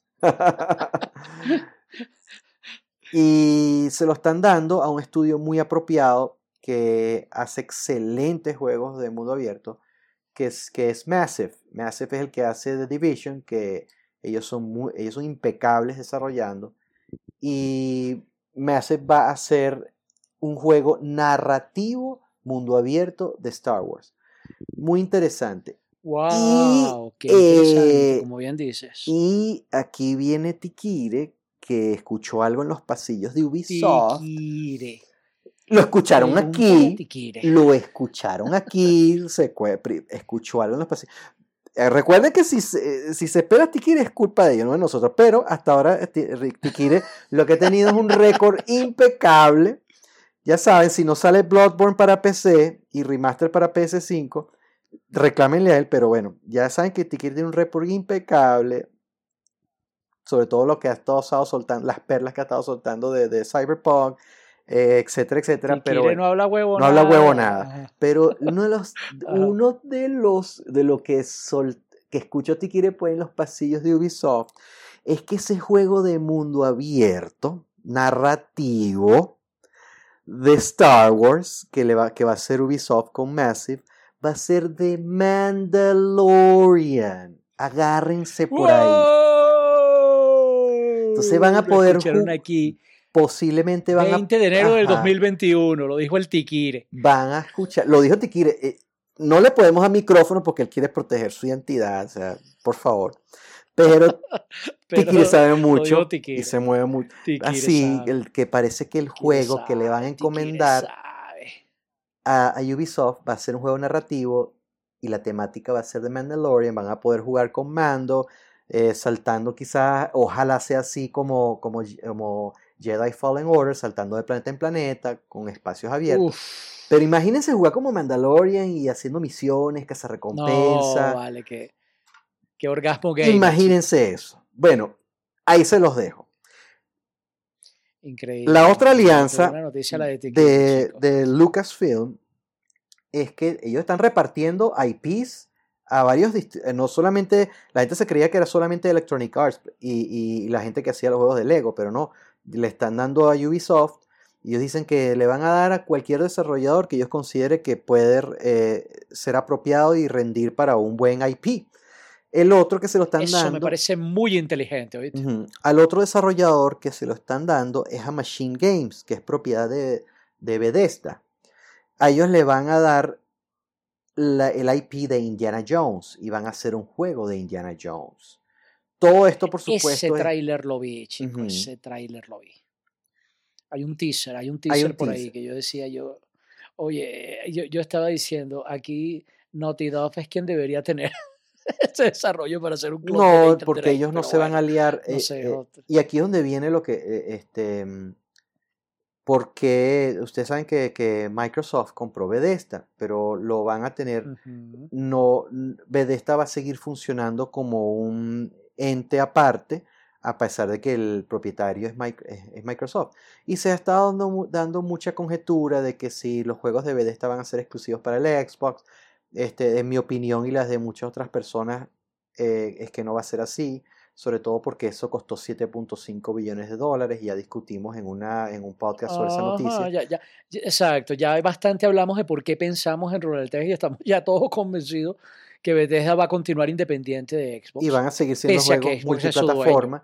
Eso no quiere decir que de repente hagan un IP y exclusivo, pero los juegos que ya está, existen de Bethesda, yo pienso como Doom, eh, Fallout. Las franquicias. Esas franquicias, van a continuar multiplataforma. Consagradas como multiplataforma, tienen que seguir. No tiene sentido, de la misma razón de que se ha estado eh, rodando en otros medios erróneamente, sobre todo la gente que me da fuera el perol, de que ese juego Indiana Jones va a ser un Uncharted eh, rival exclusivo para, para, para, el Xbox. Lo cual no tiene sentido porque Lucas eh, Disney no le va a dar un IP tan fuerte como Indiana Jones a una consola que es la que está detrás de la ambulancia en ventas, que tiene menos, menos eh, base de usuarios para que venda menos cuando la intención de Disney es que esa vaina tiene que salir hasta en las neveras de Samsung porque tiene que ellos quieren vender la mayor cantidad de copias posible y sería un absurdo ignorar los dos mercados de consolas más grandes, que son el Switch con 70 millones de, de, unidades vendidas y el PlayStation 4 con 120 millones de unidades vendidas y el 5 que ya tiene cifras oficiales de 5.5 millones de unidades vendidas que ya supera 3 a 1 al estimado de, del Series S y el Series X de, Xbox. Como, dato interesante para que tú veas, o sea, la visión eh, mercantilista de vender, o sea, capitalista bien de, de producción en masa de, de, Disney juegos. Ellos incluso incursionaron en juegos móviles, en juegos para celulares, y en la época de Angry Birds, ya poca gente lo recuerda, pero eh, durante un buen tiempo el segundo juego más vendido para celulares en aquella época fue Where is My Water? ¿Tú te acuerdas? El, mm. el, del cocodrilito. Y ese juego era de, era de Disney. Juegazo, un juegazo. juegazo. Eh, eh, juegazo súper divertido. Yo lo tengo también. Yo lo tengo y compré los niveles juego tan divertido, chico. Échale hola. Yo no llegué a comprar los niveles adicionales, pero compré el juego base completo del cocodrilo, no el de los amigos. Y ese, y ese juego es de Disney y se vendió como pan caliente. O sea, fue solo opacado por Angry Birds, que fue el super mega fenómeno. Pero es el sentido de lo que tú dices. Ellos no van a estar meando fuera de Perol apoyando la consola menos eh, vendida. Que menos vende. Y que menos base de usuario tiene. O sea, vamos a hacer un Super Indiana Jones. Entonces, no, olvídate.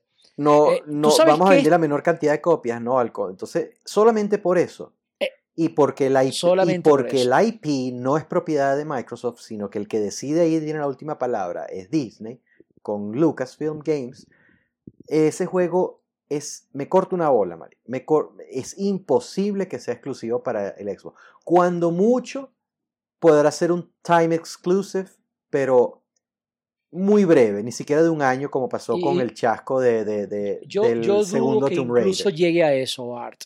Yo que no va a ser que incluso llegue a eso. Ya está, ¿Tú sabes qué estudio? Sí, no, va a ser así.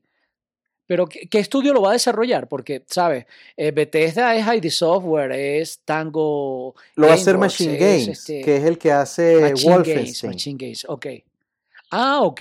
Oye, ah, yo no sé por qué pensé que Wolfenstein era de ID Software, ¿no? Es no, Machine es de ah, es porque Games. Eh, eh, el, el, primer, es que yo jugué el Wolfenstein, estaba jugando ahorita Wolfenstein The New Order, el primero que salió Muy bueno. para la generación del PS4, para el 100, y ahí creo que aparecía algo de ID Software, no sé si es que mi mente me está jugando eh, una confusión, pero ok, dale, dale, ya, ya, Wolfenstein de pinga. Igualito, es interesante, ¿oíste? Es interesante escoger eso porque el último de Wolfenstein fue un exitazo, uno de los mejores juegos también de la generación, aunque se ha visto opacado porque esta generación tuvo muchísimas maravillas. Bueno, así que vamos a tener un juego de Indiana Jones, así. Y estoy con, con total seguridad que ese juego va a ser multiplataforma. Y mm, y bueno, este, es imposible que sea exclusivo, no, no tiene sentido. Así que dejen de estar miando fuera del perol, apuesto y me entro a coñazo con quien sea, de que ese juego va a ser eh, este, multiplataforma. Así que bueno, esa fue la última noticia que tenemos antes de entrar en, en materia. Estás escuchando Pew Pew Pew, el podcast de Rural Tex y, eso, y, con esto pues ya damos pie para entrar a los juegos más esperados del 2021 por parte de nosotros. Yo, mira, la, verdad, Bart, es que yo tengo pues e, en mi mente y en mi haber para este año, esperar para este año, tengo tres juegos, dos de ellos son inminentes y tengo un cuarto juego que es un comodín, que no tiene fecha clara. Yo también estoy igual. tengo cuatro juegos muy anticipados para este año. Tres están este, por venir, con fechas confirmadas. Y uno eh, es un comodín porque no tiene fecha y es tentativo. Entonces, mm, eh, quiero empezar yo porque uno de mis juegos es inminente y tú lo sabes. Amén. Que hablando de noticias que, como la, noticia del demo de, Un detalle para nuestros oyentes es que si quieren saber las fechas oficiales con todo y los retrasos y eso, nosotros tenemos un pequeño calendario eh, una sección en el homepage, en la parte izquierda, que van a ver varios cuadritos que tienen colores distintos. El color, el que es de color gris claro, Correcto. se llama lo nuevo que viene y tiene dos categorías, una para videojuegos y otra para cine, y tiene las fechas oficiales confirmadas de los juegos que están inmediatos por venir. Si el juego fue retrasado, si el juego eh, tiene fecha eh, definida, y no tiene retraso, está en color blanco y si tiene retraso, si le cambian la fecha, le, ponemos un color rojo que quiere decir que, la, que fue postergado. Si tiene color negro, que fue cancelado, y si tiene color verde, que fue adelantado. Entonces, para que vean las fechas de, de los videojuegos que vamos a conversar, además de otros, están en la página www.ruraltext.org en la, en la parte izquierda del homepage, de la, en la parte izquierda de las noticias. Exactamente. Ahí mismito en la página de, de, inicio, abajo a la izquierda, debajo de los enlaces de los superhéroes, en donde por cierto están nuestro correo electrónico, el Patreon y todo lo demás. Bueno, continúa, Pablo, disculpa. No, vale, tranquilo, valga la acotación. Eh, hablando de demos, como el de Monster Hunter, la semana pasada salió el demo de uno de los juegos que tú sabes, y, Joe lo sabe también, y los fans de Rural Test que hayan visto la reseña lo saben, uno de los juegos que a mí más me gustó de los independientes, que salió en la generación pasada. Y, que, y estoy hablando de Little Nightmares, pequeñas pesadillas. O sea, de pana, juegazo. En serio, juegazo. El primero me encantó, lo amé. Uno, uno para mí de, de los mejores juegos independientes de todos los tiempos. Cuidado, y no mi juego favorito indie de todos los tiempos. Y desde que supe la noticia que venía el segundo juego, pues lo he estado esperando con ansia. Pegaste de el culo el techo. Ese, totalmente. totalmente. De hecho, ese juego se esperaba para el año 2020 y fue retrasado debido a la pandemia para el, corrígeme si me equivoco en la fecha, ¿fue el 11 de febrero o el 12 de febrero que sale a, la venta? Este, el punto es que está a punto de salir ya eh, para, Mm, no solamente para la nueva generación, sino también para, para la, del PS4. Y el demo está disponible desde, creo que es el viernes pasado, eh, o el miércoles pasado, desde el miércoles pasado, desde la semana pasada está disponible el demo. De hecho, lo descargué, le eché un vistazo, quería hacer un en vivo eh, a través del canal de YouTube de Rural Text, pero bueno, no he tenido chance. De repente este fin de semana lo hacemos porque vale la pena. Hay que echarle un vistazo a ese juego. Y lo, interesante de ese juego es que el primero tuvo tanto metamensaje, tanto contenido y, y, tanto arte, porque mezcla esa sensación de terror que te da terror de verdad, terror real, con una estética muy, muy linda, dirían los españoles, los españoles, perdón, los japoneses kawaii. Se parece un poquito a las animaciones de Tim Burton, pero aún así el juego es perturbador. Y lo poco que jugué del demo art creo que te, lo dije en privado, te lo digo ahorita aquí en el podcast, me parece que este juego tiene, o sea, se ve más perturbador que el primero. Tiene escenas e indicios que al principio del juego son mucho más fuertes de lo que fueron, de lo que fue el principio del primer juego de Little Nightmares. O sea, yo tengo las expectativas súper súper altas, como dices tú, en el techo, ¿no? con el culo en el techo pegado. el, nivel de IP que tengo yo con este juego no es normal. En serio es de los más esperados. Eh, y nada, si algún Real Tejano nos lo quiere, nos lo quiere regalar, prometo hacer la reseña lo más rápido posible. en serio, eh, para mí es uno de los más esperados y bueno, empezando el año, el más esperado de este 2021. Bueno, no sé vamos si tú a... quieras añadir algo sobre el Nightmares. Nada, yo también estoy muy entusiasmado porque ese es uno de los mejores indies que he jugado en mucho tiempo. Em, este, a los interesados, yo hice la reseña escrita, pero Pablo hizo un análisis profundo, no una réplica de la reseña en video, que, que se los recomiendo. Es una introspección demasiado buena de ese juego, porque así, así ven que, que no es un juego, que es un juego bastante para adultos, ¿no? No es un Es juego un para juego niños, muy para porque adultos. los temas hasta, hasta, hasta, hasta las hasta las sutilezas ocultas y, y los leitmotivs son súper pesados. Súper pesado, tú lo has dicho. Y es ese tipo de juego, Y según me comentaste, en donde el, el- el- el segundo viene con todo, o sea, sin, sin, sin tomar rehenes ni prisioneros. Sí. Total, yo, yo no sé si la historia y todo el metamensaje y todo el arte, lo que te iba a decir es que Little Nightmares, el primer título, es de esos juegos que rompen la barrera entre el arte y los videojuegos. Utiliza el videojuego como una manera de narrar una historia de una forma alternativa que no hay, no hay lugar a dudas, eso es arte completamente, porque dos personas pueden jugar el mismo juego y ver cosas completamente diferentes. Y es lo que tú dices, yo trato de construir en el, en el video que está en la, en la, en la, en la, en la página web de, de las reseñas en Rural Tech. Échenle un vistazo si todavía no lo han visto, porque en serio vale la pena tomarse el tiempo.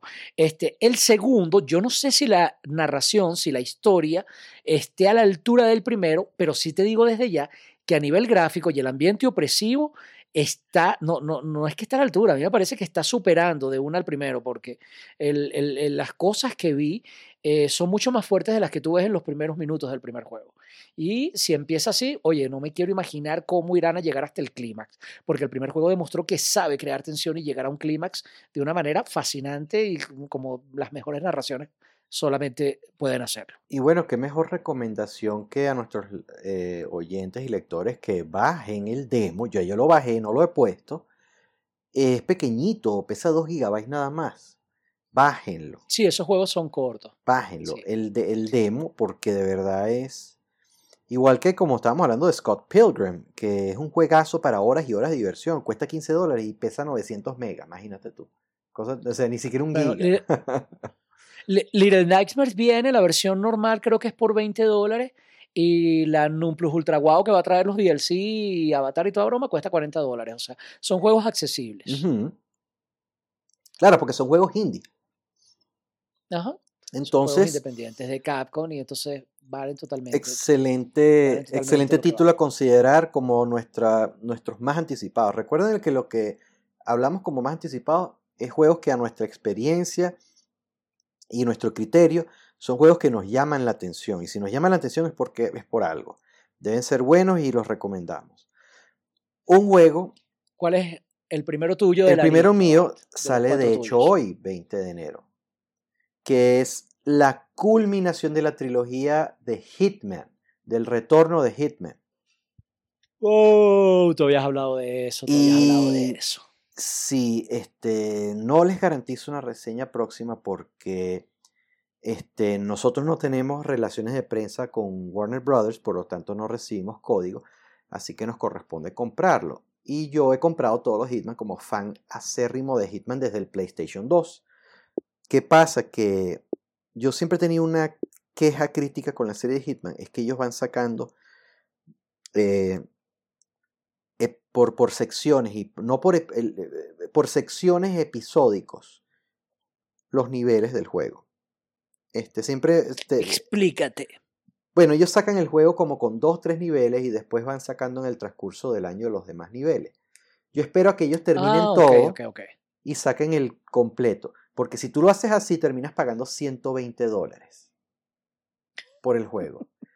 Si lo Claro, haces... es- es- Es, es como ha hecho Mortal Kombat con los personajes. Yo soy de los que espera que saquen el XL. Yo espero a que terminen de sacar todos los episodios y ellos después sacan una edición juego del año con todo junto.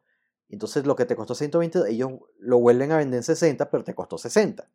Así he comprado de Hitman Claro. 1, Hitman 2 y como ese es la, la- el formato, lo voy a hacer de nuevo con Hitman 3. Si no, lo estuviese comprando hoy mismo porque estoy picado, lo quiero jugar porque me encanta.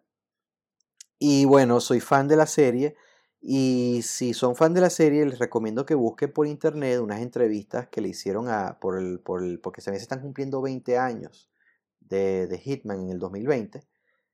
Eh, entrevistas que le hicieron a David Bateson, que es el actor por el cual no solamente es el actor que le hace la voz al personaje desde el PlayStation 2, o sea, nadie más ha hecho la voz sino David Bateson.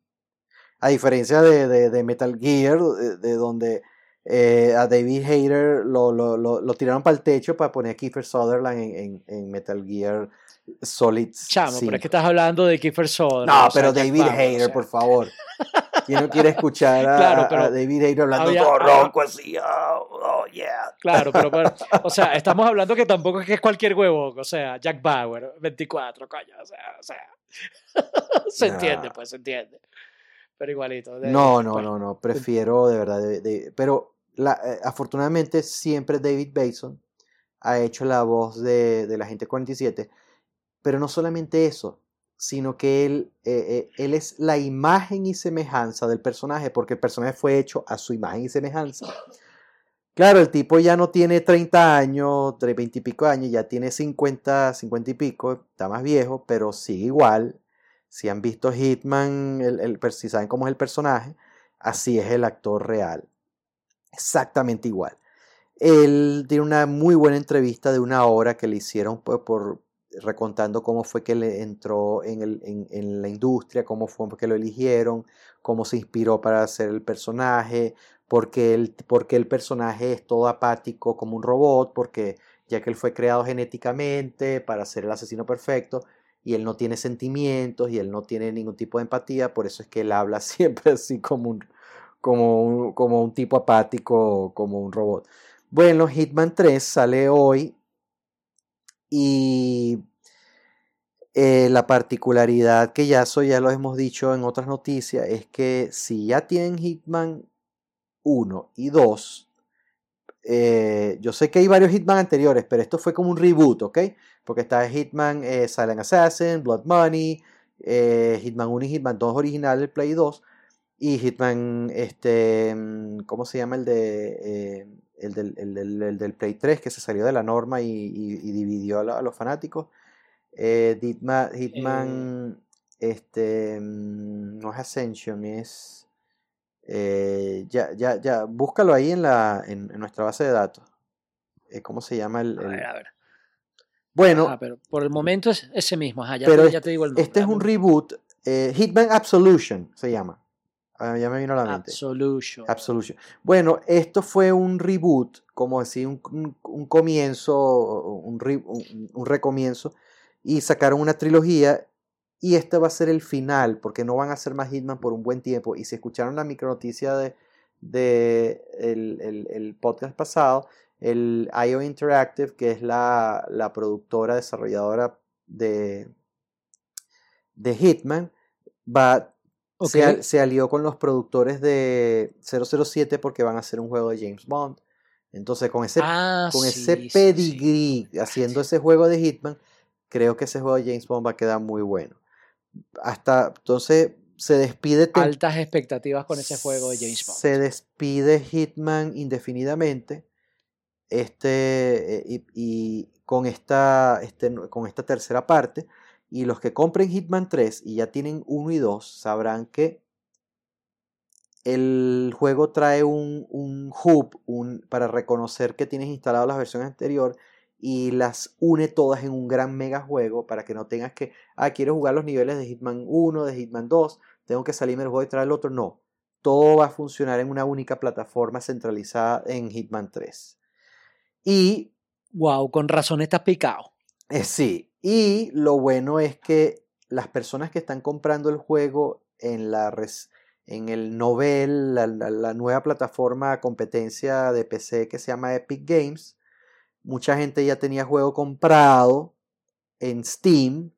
Los que lo compren Hitman 3 en Epic Games y demuestren que tienen legalmente comprado el juego en Steam, eh, IO Interactive les va a reconocer y les va a dar la, opción de bajar sin costo alguno En Epic Games también las eh, Hitman 1 y 2 para que también disfruten de, en las, como en las consolas, de tener todos los juegos en una misma plataforma. Así que muy bueno, muy, buen gesto por parte de Epic Games y una buena estrategia también para, para demostrar que están agresivos contra Steam. Pero si los que tenían Hitman 1 y 2 o Hitman 1 en el, o el 2 en, el, en Steam y si compraron el 3 en Epic, pueden demostrar y pueden bajar las otras versiones sin costo alguno en, el, en Epic. Qué fino, chamo. Ojalá, ojalá ya si fueran todos, no, hombre. Este, pero bueno. Bueno, ¿cuál es tu otro juego eh. anticipado para este año? Para tenerle el ojo Mi segundo juego anticipado para este año, para que le tengas el ojo puesto. De hecho, yo ya he comentado ese juego y lo mucho que lo amé en podcasts anteriores. Pero viene con, con un añadido interesante. Y te estoy hablando de Super Mario 3D World para Switch más Bowser's Fury. Eh, yo ya, ya comenté en, en, en podcasts anteriores que Super Mario 3D World de Wii U eh, hicieron la adaptación para Switch y que en mi muy particular opinión eh, es el mejor plataforma 3D que he jugado en mi vida. En serio, yo amé ese juego. ¿Cuál es la parte interesante? Que la versión que va a salir ahorita también a inicios de febrero, el 11 o el 12, casi coincide con el lanzamiento de Little Nightmares 2. Eh, yo creí que iba a tener una expansión del juego que se iba a llamar Bowser's Fury. Eh, pero he investigado un poquito más, Bart, le, le he estado echando un vistazo a los adelantos que, que, ha hecho Nintendo sobre el juego y al parecer no se trata de una expansión, sino se trata de un juego nuevo completo que utiliza, no sé, la misma estructura, el mismo motor gráfico, algo muy parecido a Super Mario 3D World, pero es un juego completamente nuevo. Y eso a mí me tiene increíblemente feliz y flipando. Aunque no tengo un Switch en este momento, yo pues espero, aspiro y deseo poder ponerle mis manos a ese juego en algún momento. Espero que más temprano que tarde. Porque, repito, ese juego fue una maravilla. En serio, fue una maravilla que nada más que una de las, yo soy, siempre lo digo, que soy, yo soy una de las 14 personas que se compró el Wii U en Latinoamérica. esa, esa consola no la tuvo nadie. y, el mundo no sabe de lo que se perdió con Super Mario 3D World. Acuérdate de mí, Super Mario 3D World va desde ya a consagrarse como uno de los mejores juegos de este 2021. Y si Bowser Fury, que es lo que todo, todo parece indicar, ¿no? que está a la altura de lo que es su, predecesor de la generación pasada, este, no, no, estamos hablando de un, de un juego que simplemente va a ser maravilloso. En serio, de lo mejor que se puede anticipar del fontanero. No sé que, si hay algo que tú quisieras añadir sobre. No, bueno, está, en una, está en una de mis listas de prioridad. Es, de verdad, de verdad está en mi lista de prioridad para este año. Eh, si tenemos relación con Nintendo y le vamos a pedir código. Eh, espero que no nos concedan, por favor. Este, Chamo, si te lo dan, tienes que jugar. Claro que lo tengo que jugar. Ah, no, me lo van a dar para, para, para, no sé. No, es que eh, no, es que, eh, bueno, tienes que jugarlo o no, tienes que jugarlo y lanzarnos tus comentarios. Yo me muero. voy a tener una, curiosidad va, a haber una reseña porque obviamente si nos dan código es para que hagamos la reseña. Entonces, sí, sí. Sí, y de verdad que le tengo un queso a ese juego porque está considerado como que es el verdadero eh, heredero sucesor de Super Mario 64 como uno de los mejores platformers 3D de, de, de Mario. Y de verdad que tengo muchas ganas de juego. Eh, eh, nunca tuve un Wii. De verdad que esa consola sí eh, le, tuve aprecio, le, la quise tener. Pero no. Un Wii U. pero, exacto, un Wii U, siempre me confundo un Wii U, mosca. Sí, me confundo. El Wii U es una consola que solamente nos gusta a los nerds, chamo.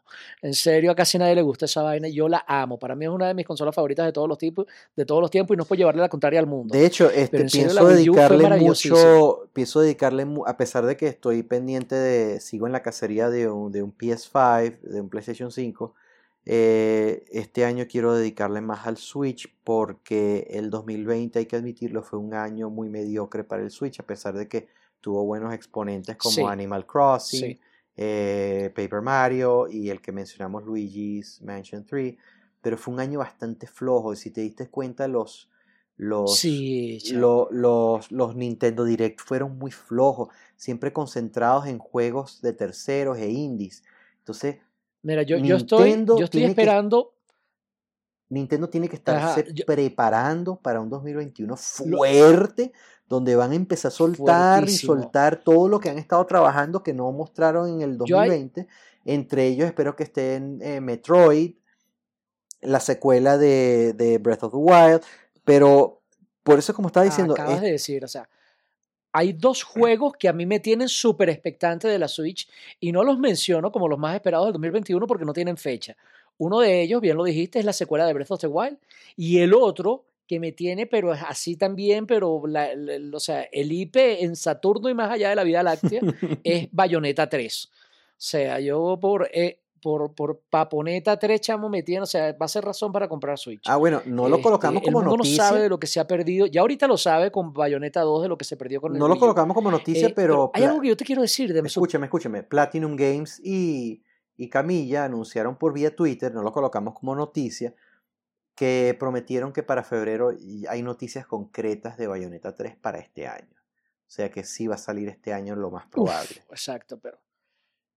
Bueno, repito, pero hasta que no tenga una fecha concreta, este, no, no, no quiero emocionarme más de lo debido. Pero ese es uno de los juegos que a mí me tiene súper uff. Y bueno, si toca mencionarlo como de los más expectativas, olvídate, mi lista es de 5 entonces. Ese juego está. Este, porque en serio, Bayonetta 2, chamo, para mí, Bayonetta 2 llegó al nivel de lo que solamente yo había experimentado con Kratos y con Dante, con Kratos en God of War y Dante en Devil May Cry. Después está ahí Bayonetta, Bayonetta 2 con solamente su segunda entrega. Jugué el primero también, por cierto, que, pero no, no me pareció la octava maravilla del mundo. ¿Cuál es el Bayonetta 2 verdadero nombre que le decimos a Bayonetta? Paponeta, la lesbiana más sexy del mundo de los videojuegos. Ella es lesbiana. O, eh, de, de eso podemos hablar en otro podcast, ¿oíste? Ay, pero por favor, Bart. eh, No me decepciones el- la porque trama de- está demasiado buena. la- la trama, mira, a ver, Pa- ve- ven acá, la, trama de Bay- Ba- Bayonetta 2, la trama de, a Bayonetta no se le conoce ningún novio hombre y la trama de, con la que empieza Bayonetta 2 es que a su mejor amiga la raptan y ella va hasta el infierno a rescatarla. dos más dos son cuatro.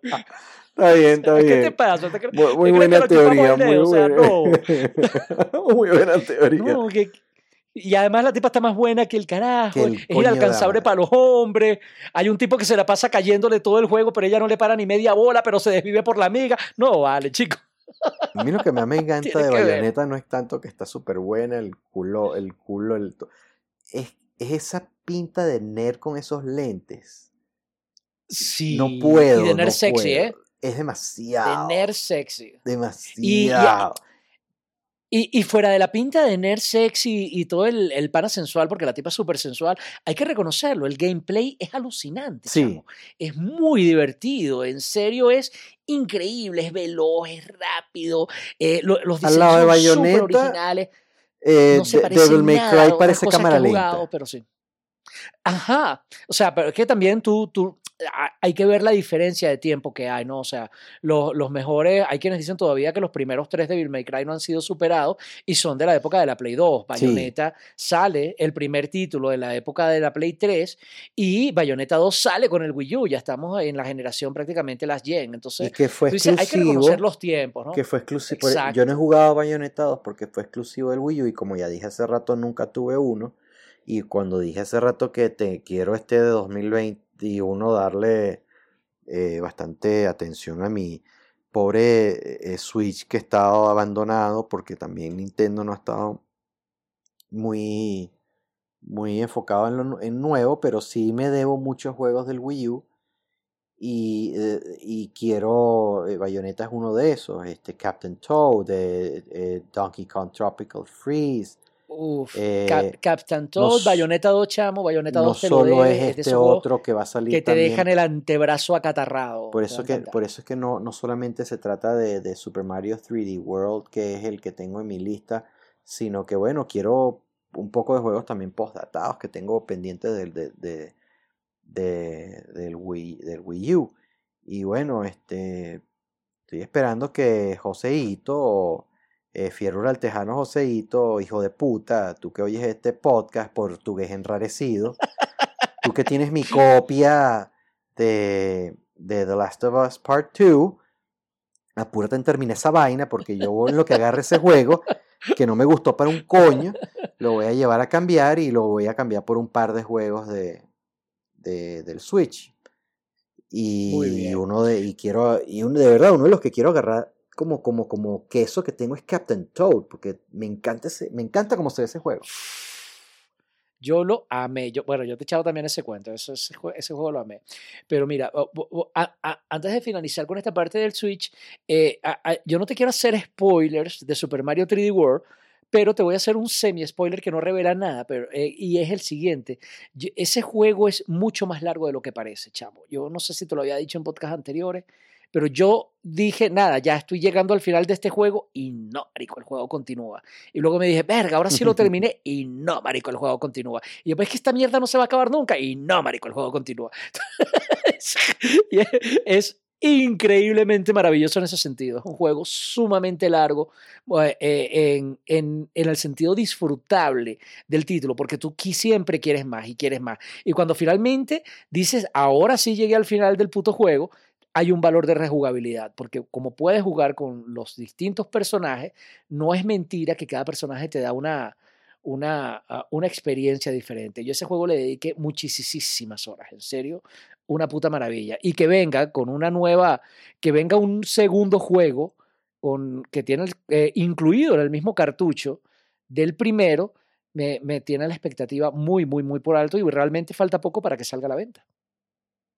Excelente. Bueno, el otro juego que tengo como anticipado para este año es un exclusivo del PlayStation 5. Este sí no va a ser este híbrido para, el, para PlayStation 4 más 5, que se llama Returnal, que es un juego bastante interesante porque es de la gente de, de, Housemark, que es, la, que es la gente que se dedicaba a hacer puros arcades, pero ellos decidieron irse para los AAA porque a pesar de mucho para mi tristeza que yo amaba sus juegos arcade, entre ellos este, eh, eh, Super Stardust, em, Alien Nation, em, ¿cómo que se llama el otro? El de, mm, eh, ¿cómo que se llama? Resogun. Son muchísimos juegos, pero eran todos de corte arcade. Y es una lástima que esos juegos no son rentables porque tienen un nicho de trasnochados nostálgicos como uno. Y se decidieron ir por el AAA y este va a ser su debut. Este es su debut de su primer título AAA. Eh, hay muchas expectativas sobre si ellos pueden alcanzar ese nivel. Pero hasta ahora donde se ven los, los, los trailers y los demos de gameplay es muy bueno porque ellos, va a ser una especie de, de roguelite eh, Bullet Hell, donde una mujer que se llama Celine llega a un planeta extraño y ella muere y revive, muere y revive. Y es un juego, un roguelike, así como Dead Cells, como, como Children of Morta, que pueden ver esas reseñas en la página. Y el juego tiene muy buena pinta. No, pero lo estás comparando con juegazos, ¿oíste? Dead Cells y Children of Morta fueron juegazos. Sí, y bueno, el pedigrí que tiene Housemark, que son unos europeos, ellos eh, prometen que va a, ser, va a seguir teniendo las raíces de su gameplay arcade, pero va a tener narrativa y gráficos y todo AAA y bueno, lo que se ha visto. Si han visto los, eh, el, juego fue anunciado en, cuando me mostraron el Play 5 la primera vez en junio el juego se espectacular, ya tiene fecha eh, definida para el 19 de marzo. Y estoy es uno, es uno de los juegos que me tiene muy entusiasmado. Y porque tengo un historial muy bueno con los, como, como cliente comprando juegos de, de Housemark. Soy tan fanboy de, de Housemark que, que eh, su excelentísimo este Super Stardust, lo compré tres veces. Lo compré para el PS3, el PS4 y el Vita. Porque es un juego que yo no puedo vivir, no puedo vivir sin ese juego. Yo cada vez que este, estoy contento lo pongo, estoy arrecho lo pongo. Eh, porque es un juego que me hace drenar adrenalina, me hace drenar... Eh, porque es un arcade sádico. es, de, es un revivir del Asteroids de Atari. De hecho, ellos son famosos de revivir esos grandes arcades. Y si han jugado Resogun en, en el PlayStation 4, que fue el juego de lanzamiento, de hecho se lo regalaban a todos los que compraban el juego, eh, la consola el, día 1.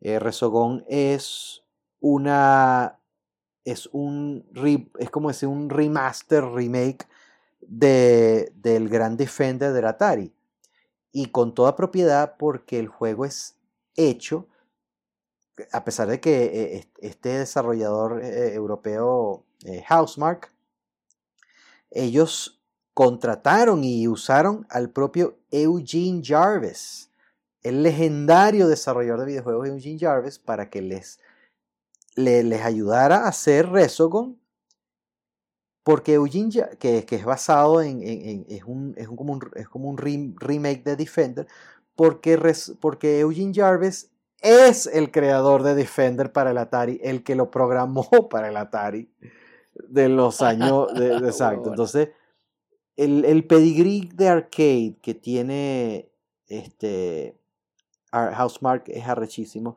Y bueno, eh, les deseo toda la mejor suerte porque este va a ser su primer juego AAA.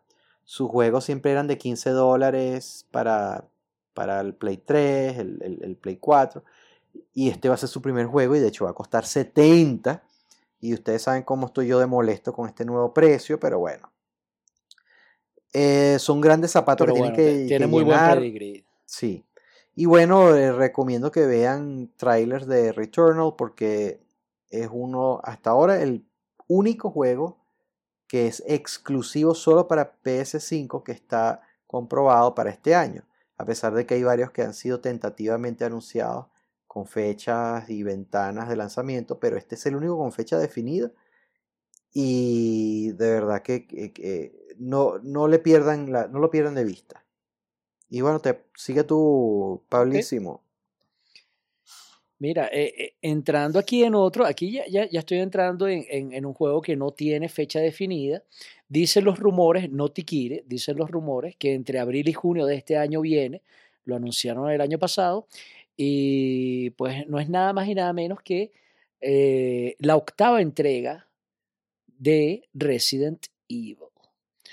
Este, creo que eh, iba a salir supuestamente en exclusivo para PlayStation 5, pero creo que fue Tikiri quien dijo que de repente iba a salir una versión para Play 4, ¿correcto? Hay rumores. ¿Tikiri tiene alguna información de, eso? Hay rumores. Yo, no te estoy preguntando por rumores, te estoy preguntando por qué sabe Tikiri. Sí, él dijo que, había, que supuestamente eh, van a hacer una versión este, para Play 4 y Xbox One en vista de que ah, la demanda por este juego y ha, habido mucha decepción de que el juego solo se está haciendo para Next Gen. Ahora, eh, esto también ha sido, eh, porque, porque hay, hay, muchas cosas que se manejan dentro de Capcom y al parecer los acontecimientos de Cyberpunk parece que van a revertir eso porque ellos, ellos insisten que el juego es bastante ambicioso, que va a, porque parece que yo no jugué, tú sí lo jugaste y lo reseñaste en la página Resident Evil 7 Biohazard. Parece que de, Biohazard de hecho, de eso, de eso te voy a hablar ahorita. De hecho, Biohazard, según dicen de Resident Evil 7 Biohazard, eh, dicen que fue bastante cerrado, es más pequeño. Eh, tiene, tiene, tiene lugar, tiene cabida en una casa y mm, como, como ha pasado con muchos Resident Evil, que eh, ahí, te lo puedo comprobar. Yo, la escala es pequeña. Y eso, eso no lo, no lo hablo de experiencia porque, repito, no he jugado, tú sí, pero yo, el problema que tiene y lo puedo comprobar. Con, Resident Evil 8 es que es muchísimo más grande y está, es una villa completa y de hecho el juego se llama Village. Está en una villa completa. Eh, no es mundo abierto, pero eh, hay más libertad de movimiento. Tiene lugar en muchos, en muchos escenarios. Y no es tan cerrado en un solo lugar como, como el anterior.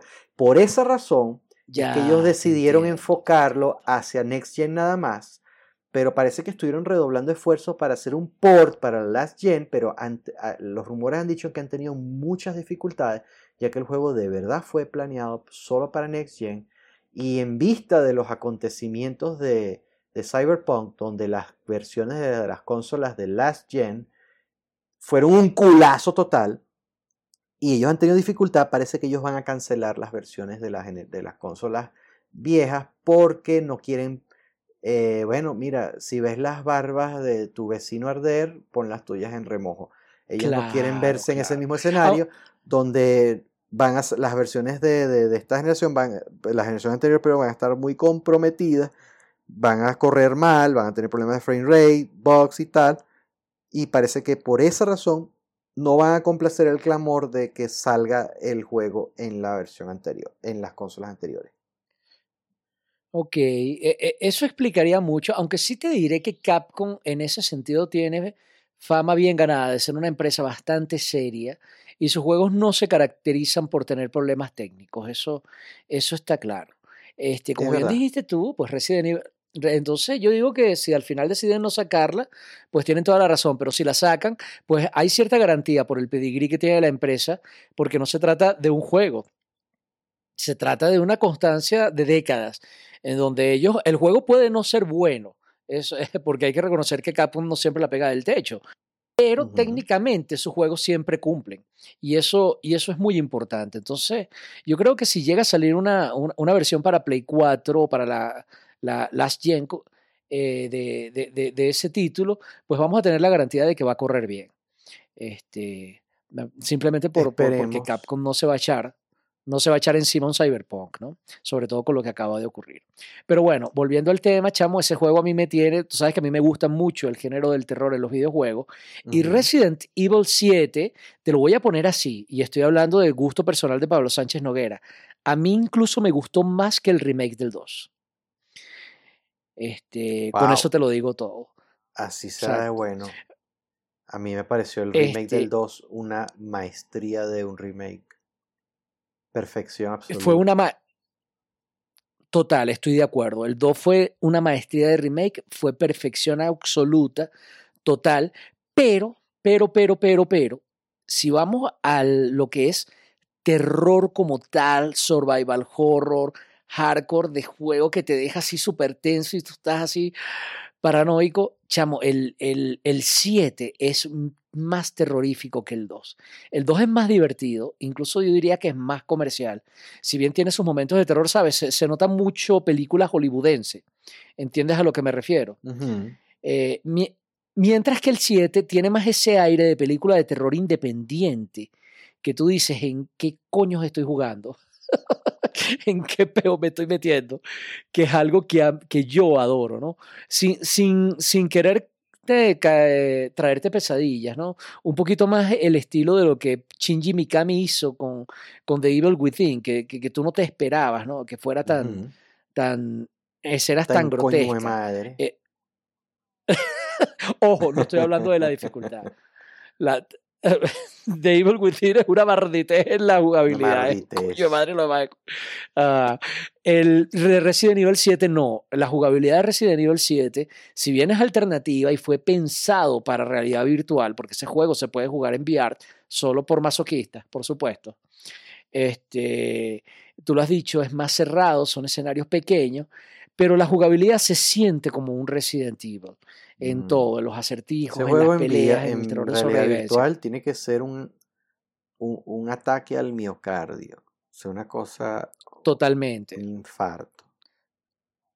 Totalmente, chamo. Resident Evil 7 tuvo algo que muy pocos juegos de terror tienen, y es un boss que realmente me asustó. Eh, y mira que eso es difícil lograr a estas alturas de la vida.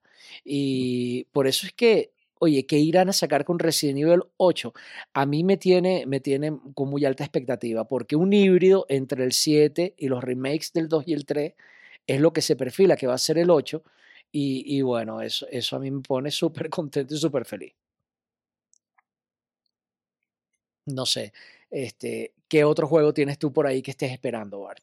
Mi otro juego, muy anticipado de este año, es una serie que yo he sido muy seguidor, he jugado todos los juegos, los he reseñado en la página también, y es la sexta entrega de Far Cry 6.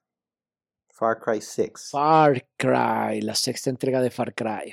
que es una de las franquicias más exitosas de Ubisoft. Es un juego que es. de supervivencia, pero no de horror, pero es de supervivencia extrema porque trata de, que estés en las condiciones peores, en los escenarios más en contra que, te puedas este, ver y tienes que sobrevivir. Eh, pues eh, Far Cry 2 fue en el África en medio de, la, de, una guerra civil entre dos países y con infectado de malaria. Far Cry 3 estás en una isla de, del Pacífico de que donde, donde, donde está una facción de un cartel de drogas y, eh, y, tu, y tu novia y tus amigos están secuestrados eh, Far Cry 4 estás en el Himalaya, donde, donde hay un, dictador que tiene todo el, sector del Tíbet eh, oprimido.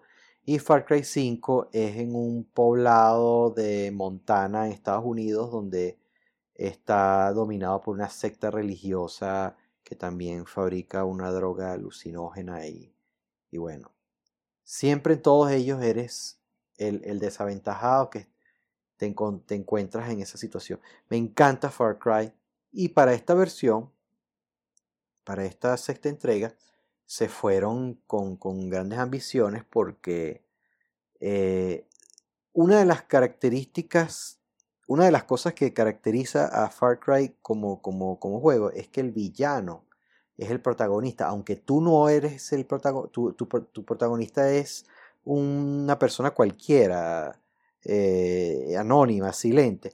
Pero el que realmente es el protagonista es el villano que, con que tú antagonizas. Y los villanos han sido muy famosos. Entiendo, y eso es maravilloso, en serio. Es ese tipo de películas que son, o películas, videojuegos, en donde eh, eh, el villano, yo, no diría que es el verdadero protagonista, pero es la verdadera estrella del juego. Es la estrella del juego. Esa es la. Eh, eh, el protagonista eres tú, pero la estrella es él.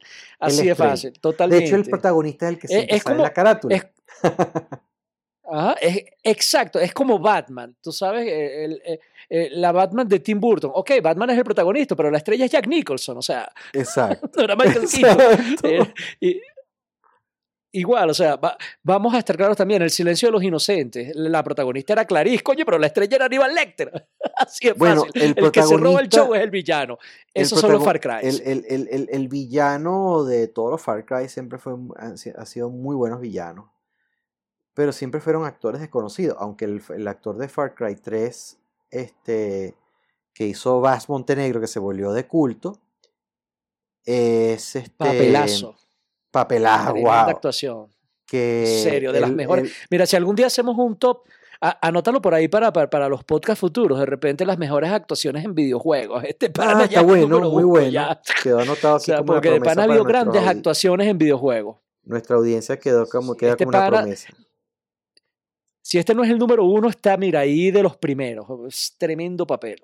Bueno, eh, eh, Montenegro fue el villano de Far Cry 3, era un actor desconocido, pero hoy día Michael Mando es un actor canadiense muy bueno que eh, es trilingüe porque es de origen latino, nacido en Canadá, pero criado en ambiente francés, entonces el, tipo habla inglés, francés, español y él hace de uno de los personajes favoritos de, de la serie Better Call Saul, que es la, la el spin-off, el, el, el, el, sí, spin-off de, de, de, Breaking Bad.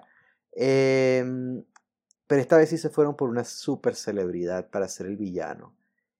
Y es nadie más que este Giancarlo Esposito, o Giancarlo Esposito, no sé cómo se pronuncia. Oh. Y si no saben quién es, por favor, eh, quítense los audífonos, apáguenselo y por, no vuelvan a sintonizar piu, piu, piu, porque no son dignos, porque si no saben quién es el actor de culto, eh, Giancarlo Esposito. Habló el viejo, de, el viejo moped de la tarima. Y sí, tengo que hablar como el viejo moped de la tarima. Eh, muéranse. Giancarlo Esposito, si no saben, ya que mencionamos Breaking Bad, fue el infame este, villano que, bueno, pues, eh, eh, el, que todos adoramos en, Breaking Bad, que era el traficante de drogas, el dueño de, de, los pollos hermanos. ¿Se acuerdan? Por supuesto. sentí los grillos. Mucho silencio. Gustavo Frink. Gustavo Frink. Giancarlo Esposito hizo el infame Gustavo Frink, el dueño de los pollos hermanos. Eh, yo, estaba esperando que, tú dijeras ese nombre. No, no, no, no, no. Eh, quería dejarlo así como, como un ambiente tenso, pero Gustavo Frink fue el, fenómeno de Breaking Bad, tanto que, bueno, el tipo se ganó una fama y el actor explotó, pues. Eh, él está repitiendo el papel en Better Call Saul, por cierto. Pero eh, el tipo también está en dos series grandes ahorita. Él es también uno de los villanos de. Porque el, que el tipo nada más sirve para ser villano, por favor. Él, está. no, no, no. Eh, es, que, es que después de ese papel de Gustavo Fring, el tipo no va a ser un papel de buena gente, la pero cara del tipo. Tú sabes que yo vi una película de él 20 años, 20, del año 91. Una película de Jim Jarmusch que se llama A Night Out, que es de varios episodios. ya vas a decir que el tipo, no sé, era el, era el, no sé, el consejero. El tipo hace de, un taxi. la, eh, tienes que ver esa película. Es una película de, de, de episodios de varios taxistas en Nueva York. Y él hace de un taxista Rastafari, todo alegre, happy. Rastafari. No te lo imaginas. pero con 20 años menos. Con, 20, con, con, perdón, con 25 años menos porque, no, yo creo que ya 30, porque la película es del 91. Sí, 30 años menos. Imagínate, un chamo. Y te va a costar reconocer. No sé, se, me lo estoy imaginando como compañero de escuela de Daniel Laruso en Karate Kid o algo así. O sea, no sé, una vaina incoherente. Entonces, sí, pero, el Tipo, pero esa era su época cuando era desconocido. Em, la película se llama No A Night Out, perdón, se llama A Night on Earth. ¿Ok? Es, de, es del gran es el villano del nuevo Far Cry. Sí, él es, e, es, del gran, es del director Jim Jarmusch. Les recomiendo que vean esta película, disculpen el paréntesis, pero es muy buena, muy buena. Eh, ¿Cómo, ¿Cómo, se llama otra vez la peli? Night on Earth. ¿Ok? So, se llama, eh, eh, la película son cinco taxistas distintos y cada uno es un episodio, todo en una noche.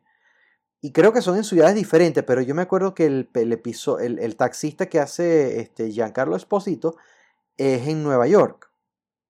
Y sale un poco de gente famosa, eh, Wynonna Ride, que gente que, que sobre, sobre todo fue muy, eh, predominante en los 90, Roberto Benigni, eh, eh Wynonna Ryder, eh, este, Rosy Pérez. dijiste, ya va, dijiste Roberto Benigni. Sí, todos esos son. La vida es bella. Sí, el, el, propio Roberto Benigni. Lo arrecho es que la música la hace Tom Waits. O sea, es una película muy buena, una película de culto recomiendo que la vea. Bueno, ya Giancarlo Esposito va a ser el protagonista, del, eh, va a ser el villano. Él es un dictador de una isla eh, donde hay este, revuelta social, guerra civil, y él es un dictador, pero de estos déspotas totalitarios, eh, súper super malos, pues. Entonces eh, eh, es, es, ese, es lo que, ese es el centro de atracción de, ¿cómo se llama? De, de, Far Cry 6. Y créanme que como, como fan de la serie, muy, muy, muy anticipado este juego. Y, el, y todos los Far Cry, los, los, los tres Far Cry anteriores han estado en nuestras listas de juego del año. De hecho, Far Cry 3 fue el juego del año. Eh, Far Cry 4 estuvo en la lista de los juegos del año y Far Cry 5 estuvo también en la lista del, juego del año. Entonces, mis expectativas son acordes, son altas y no espero nada menos que un juego un contendiente a juego del año este año con Far Cry 6. Por eso es que no puedo decirles más. Y bueno, te lo paso a ti. ¿Cuál es tu otro? Que me imagino que es el último y yo también te tengo el último también. Sí, ya.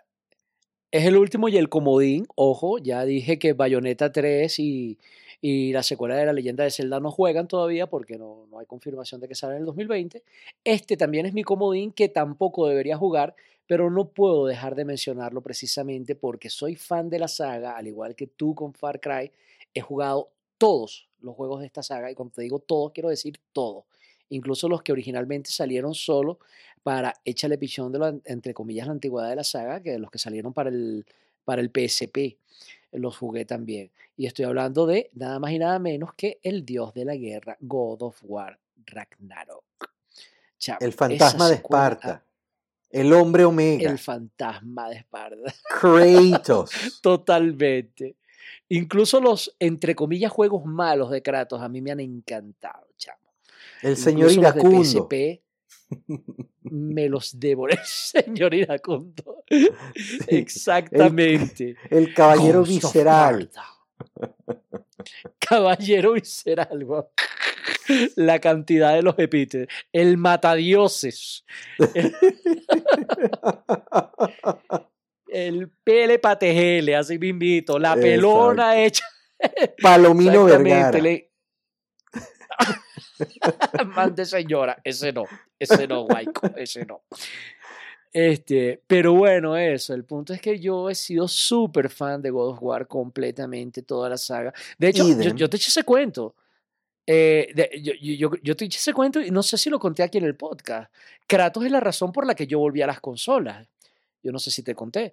Este, creo que lo dije en, en algún podcast de la, de la, historia de los videojuegos. Mi primera consola fue, fue una, exacto, una Odyssey Magnavox 2, después tuve el NES, después el Sega Genesis, y ahí le eché un parado a las consolas porque mis papás ya no me compraban más consolas, y este, ya lo que hacía era jugar en consolas de, de, mis amiguitos, porque gracias a Dios tenía muchos amigos que tenían videojuegos y me prestaban las consolas, a veces las dejaban en mi casa y todo, pues.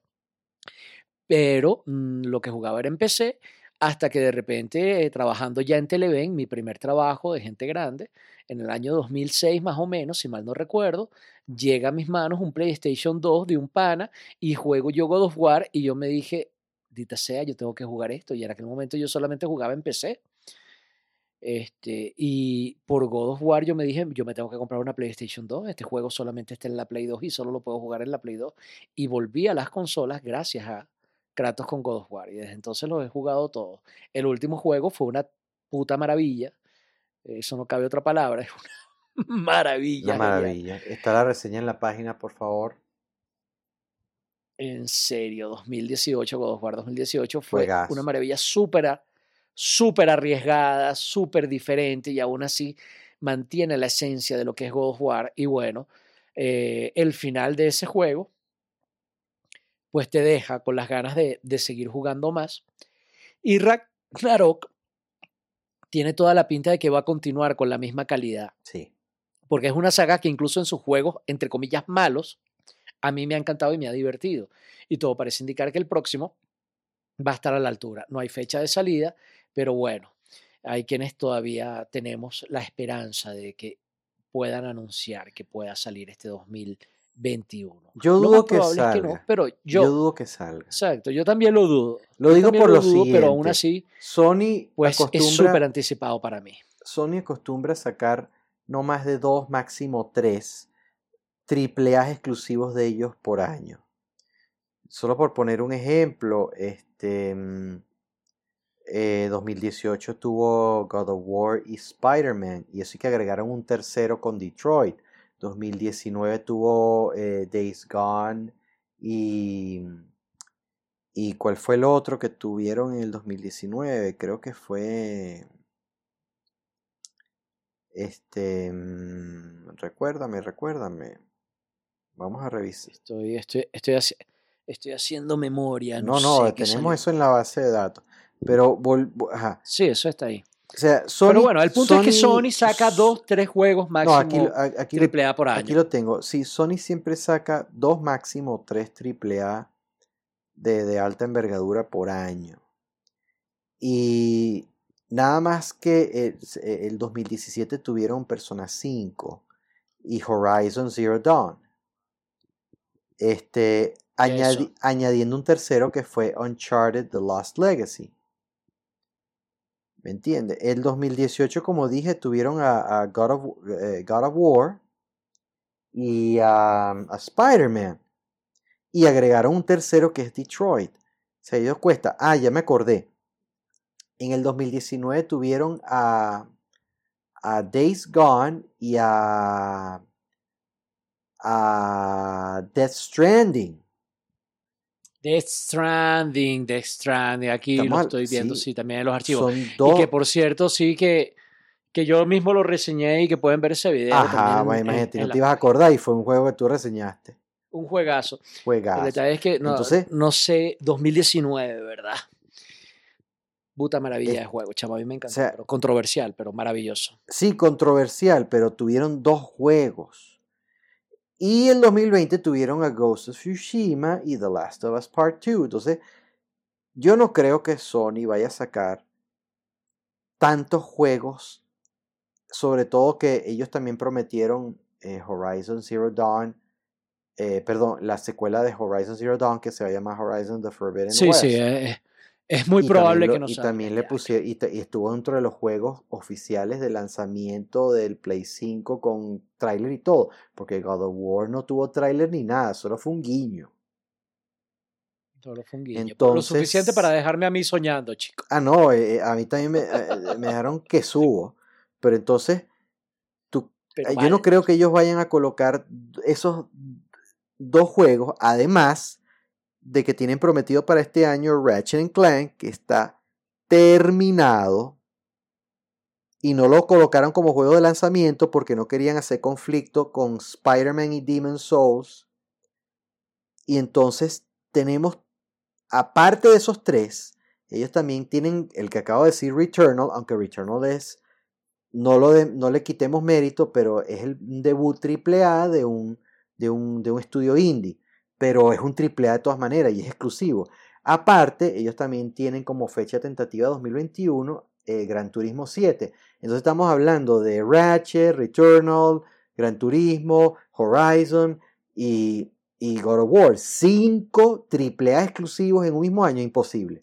Para mí que eso va a hacer que God of War lo retrasen para marzo de 2022 a lo más temprano. Y dejen a Horizon y Ratchet Clank como los dos fuertes de este año y bueno, el de deportes que es el, el, el, de carro, que entraría así como decir, bueno, el de carro es como MLB de show, pues otro, otro deporte. Eso para mí es lo que, lo que creo que va a hacer que retrasen eh, God of War para el año que viene. No sé qué piensas tú. No, no, tiene totalmente sentido, tiene totalmente sentido. Pero bueno, soñar no cuesta nada.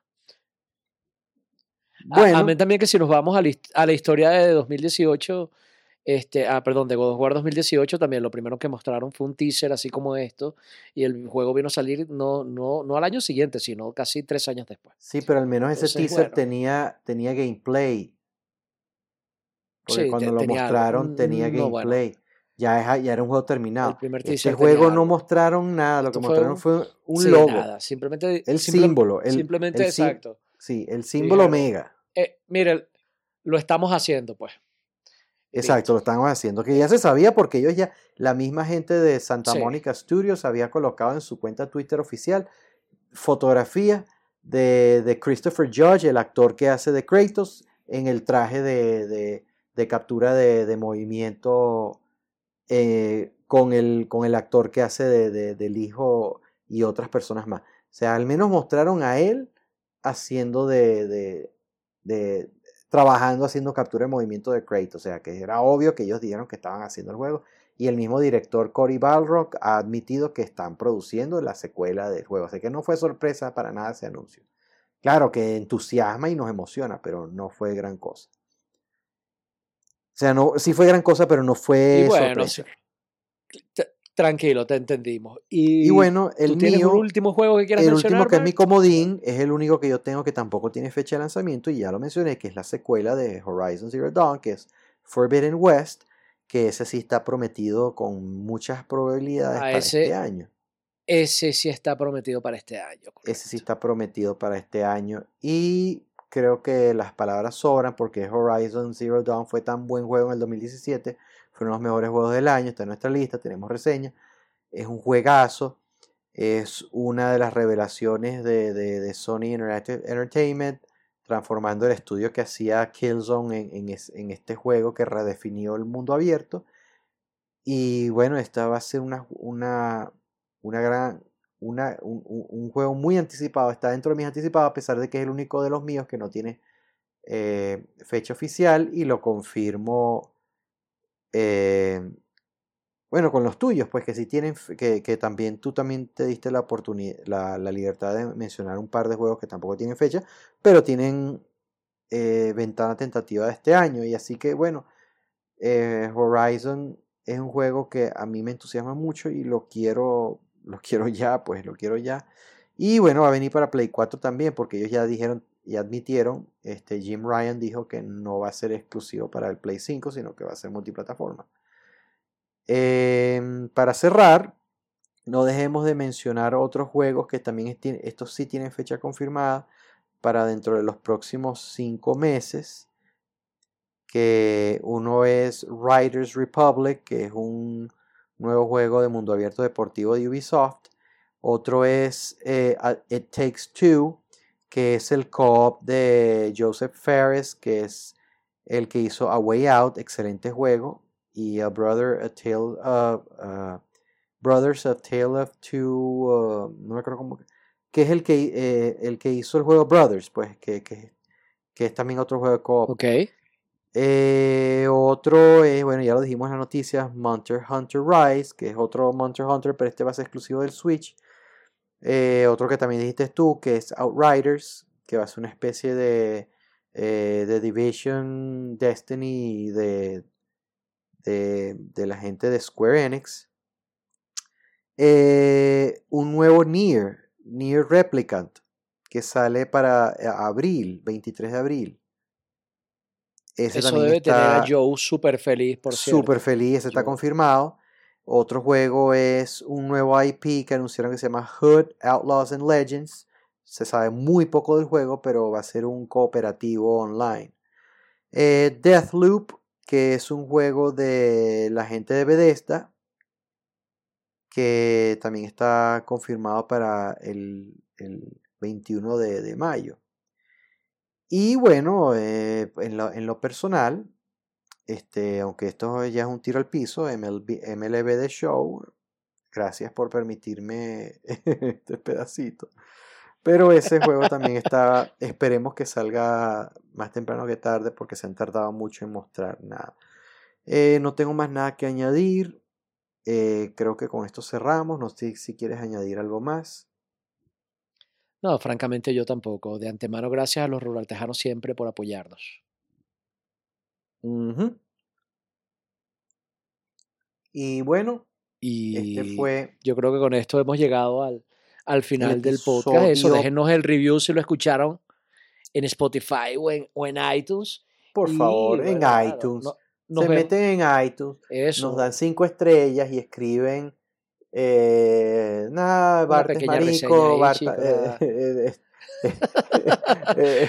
el Pablo Hister de las acacias a ver si se compra un el buen internet. hasta Acacia, lo, que- lo que quieran, pero déjenos un review, nos ayudan bastante. Si quieren ayudarnos económicamente para mantener la página y todo, el Patreon.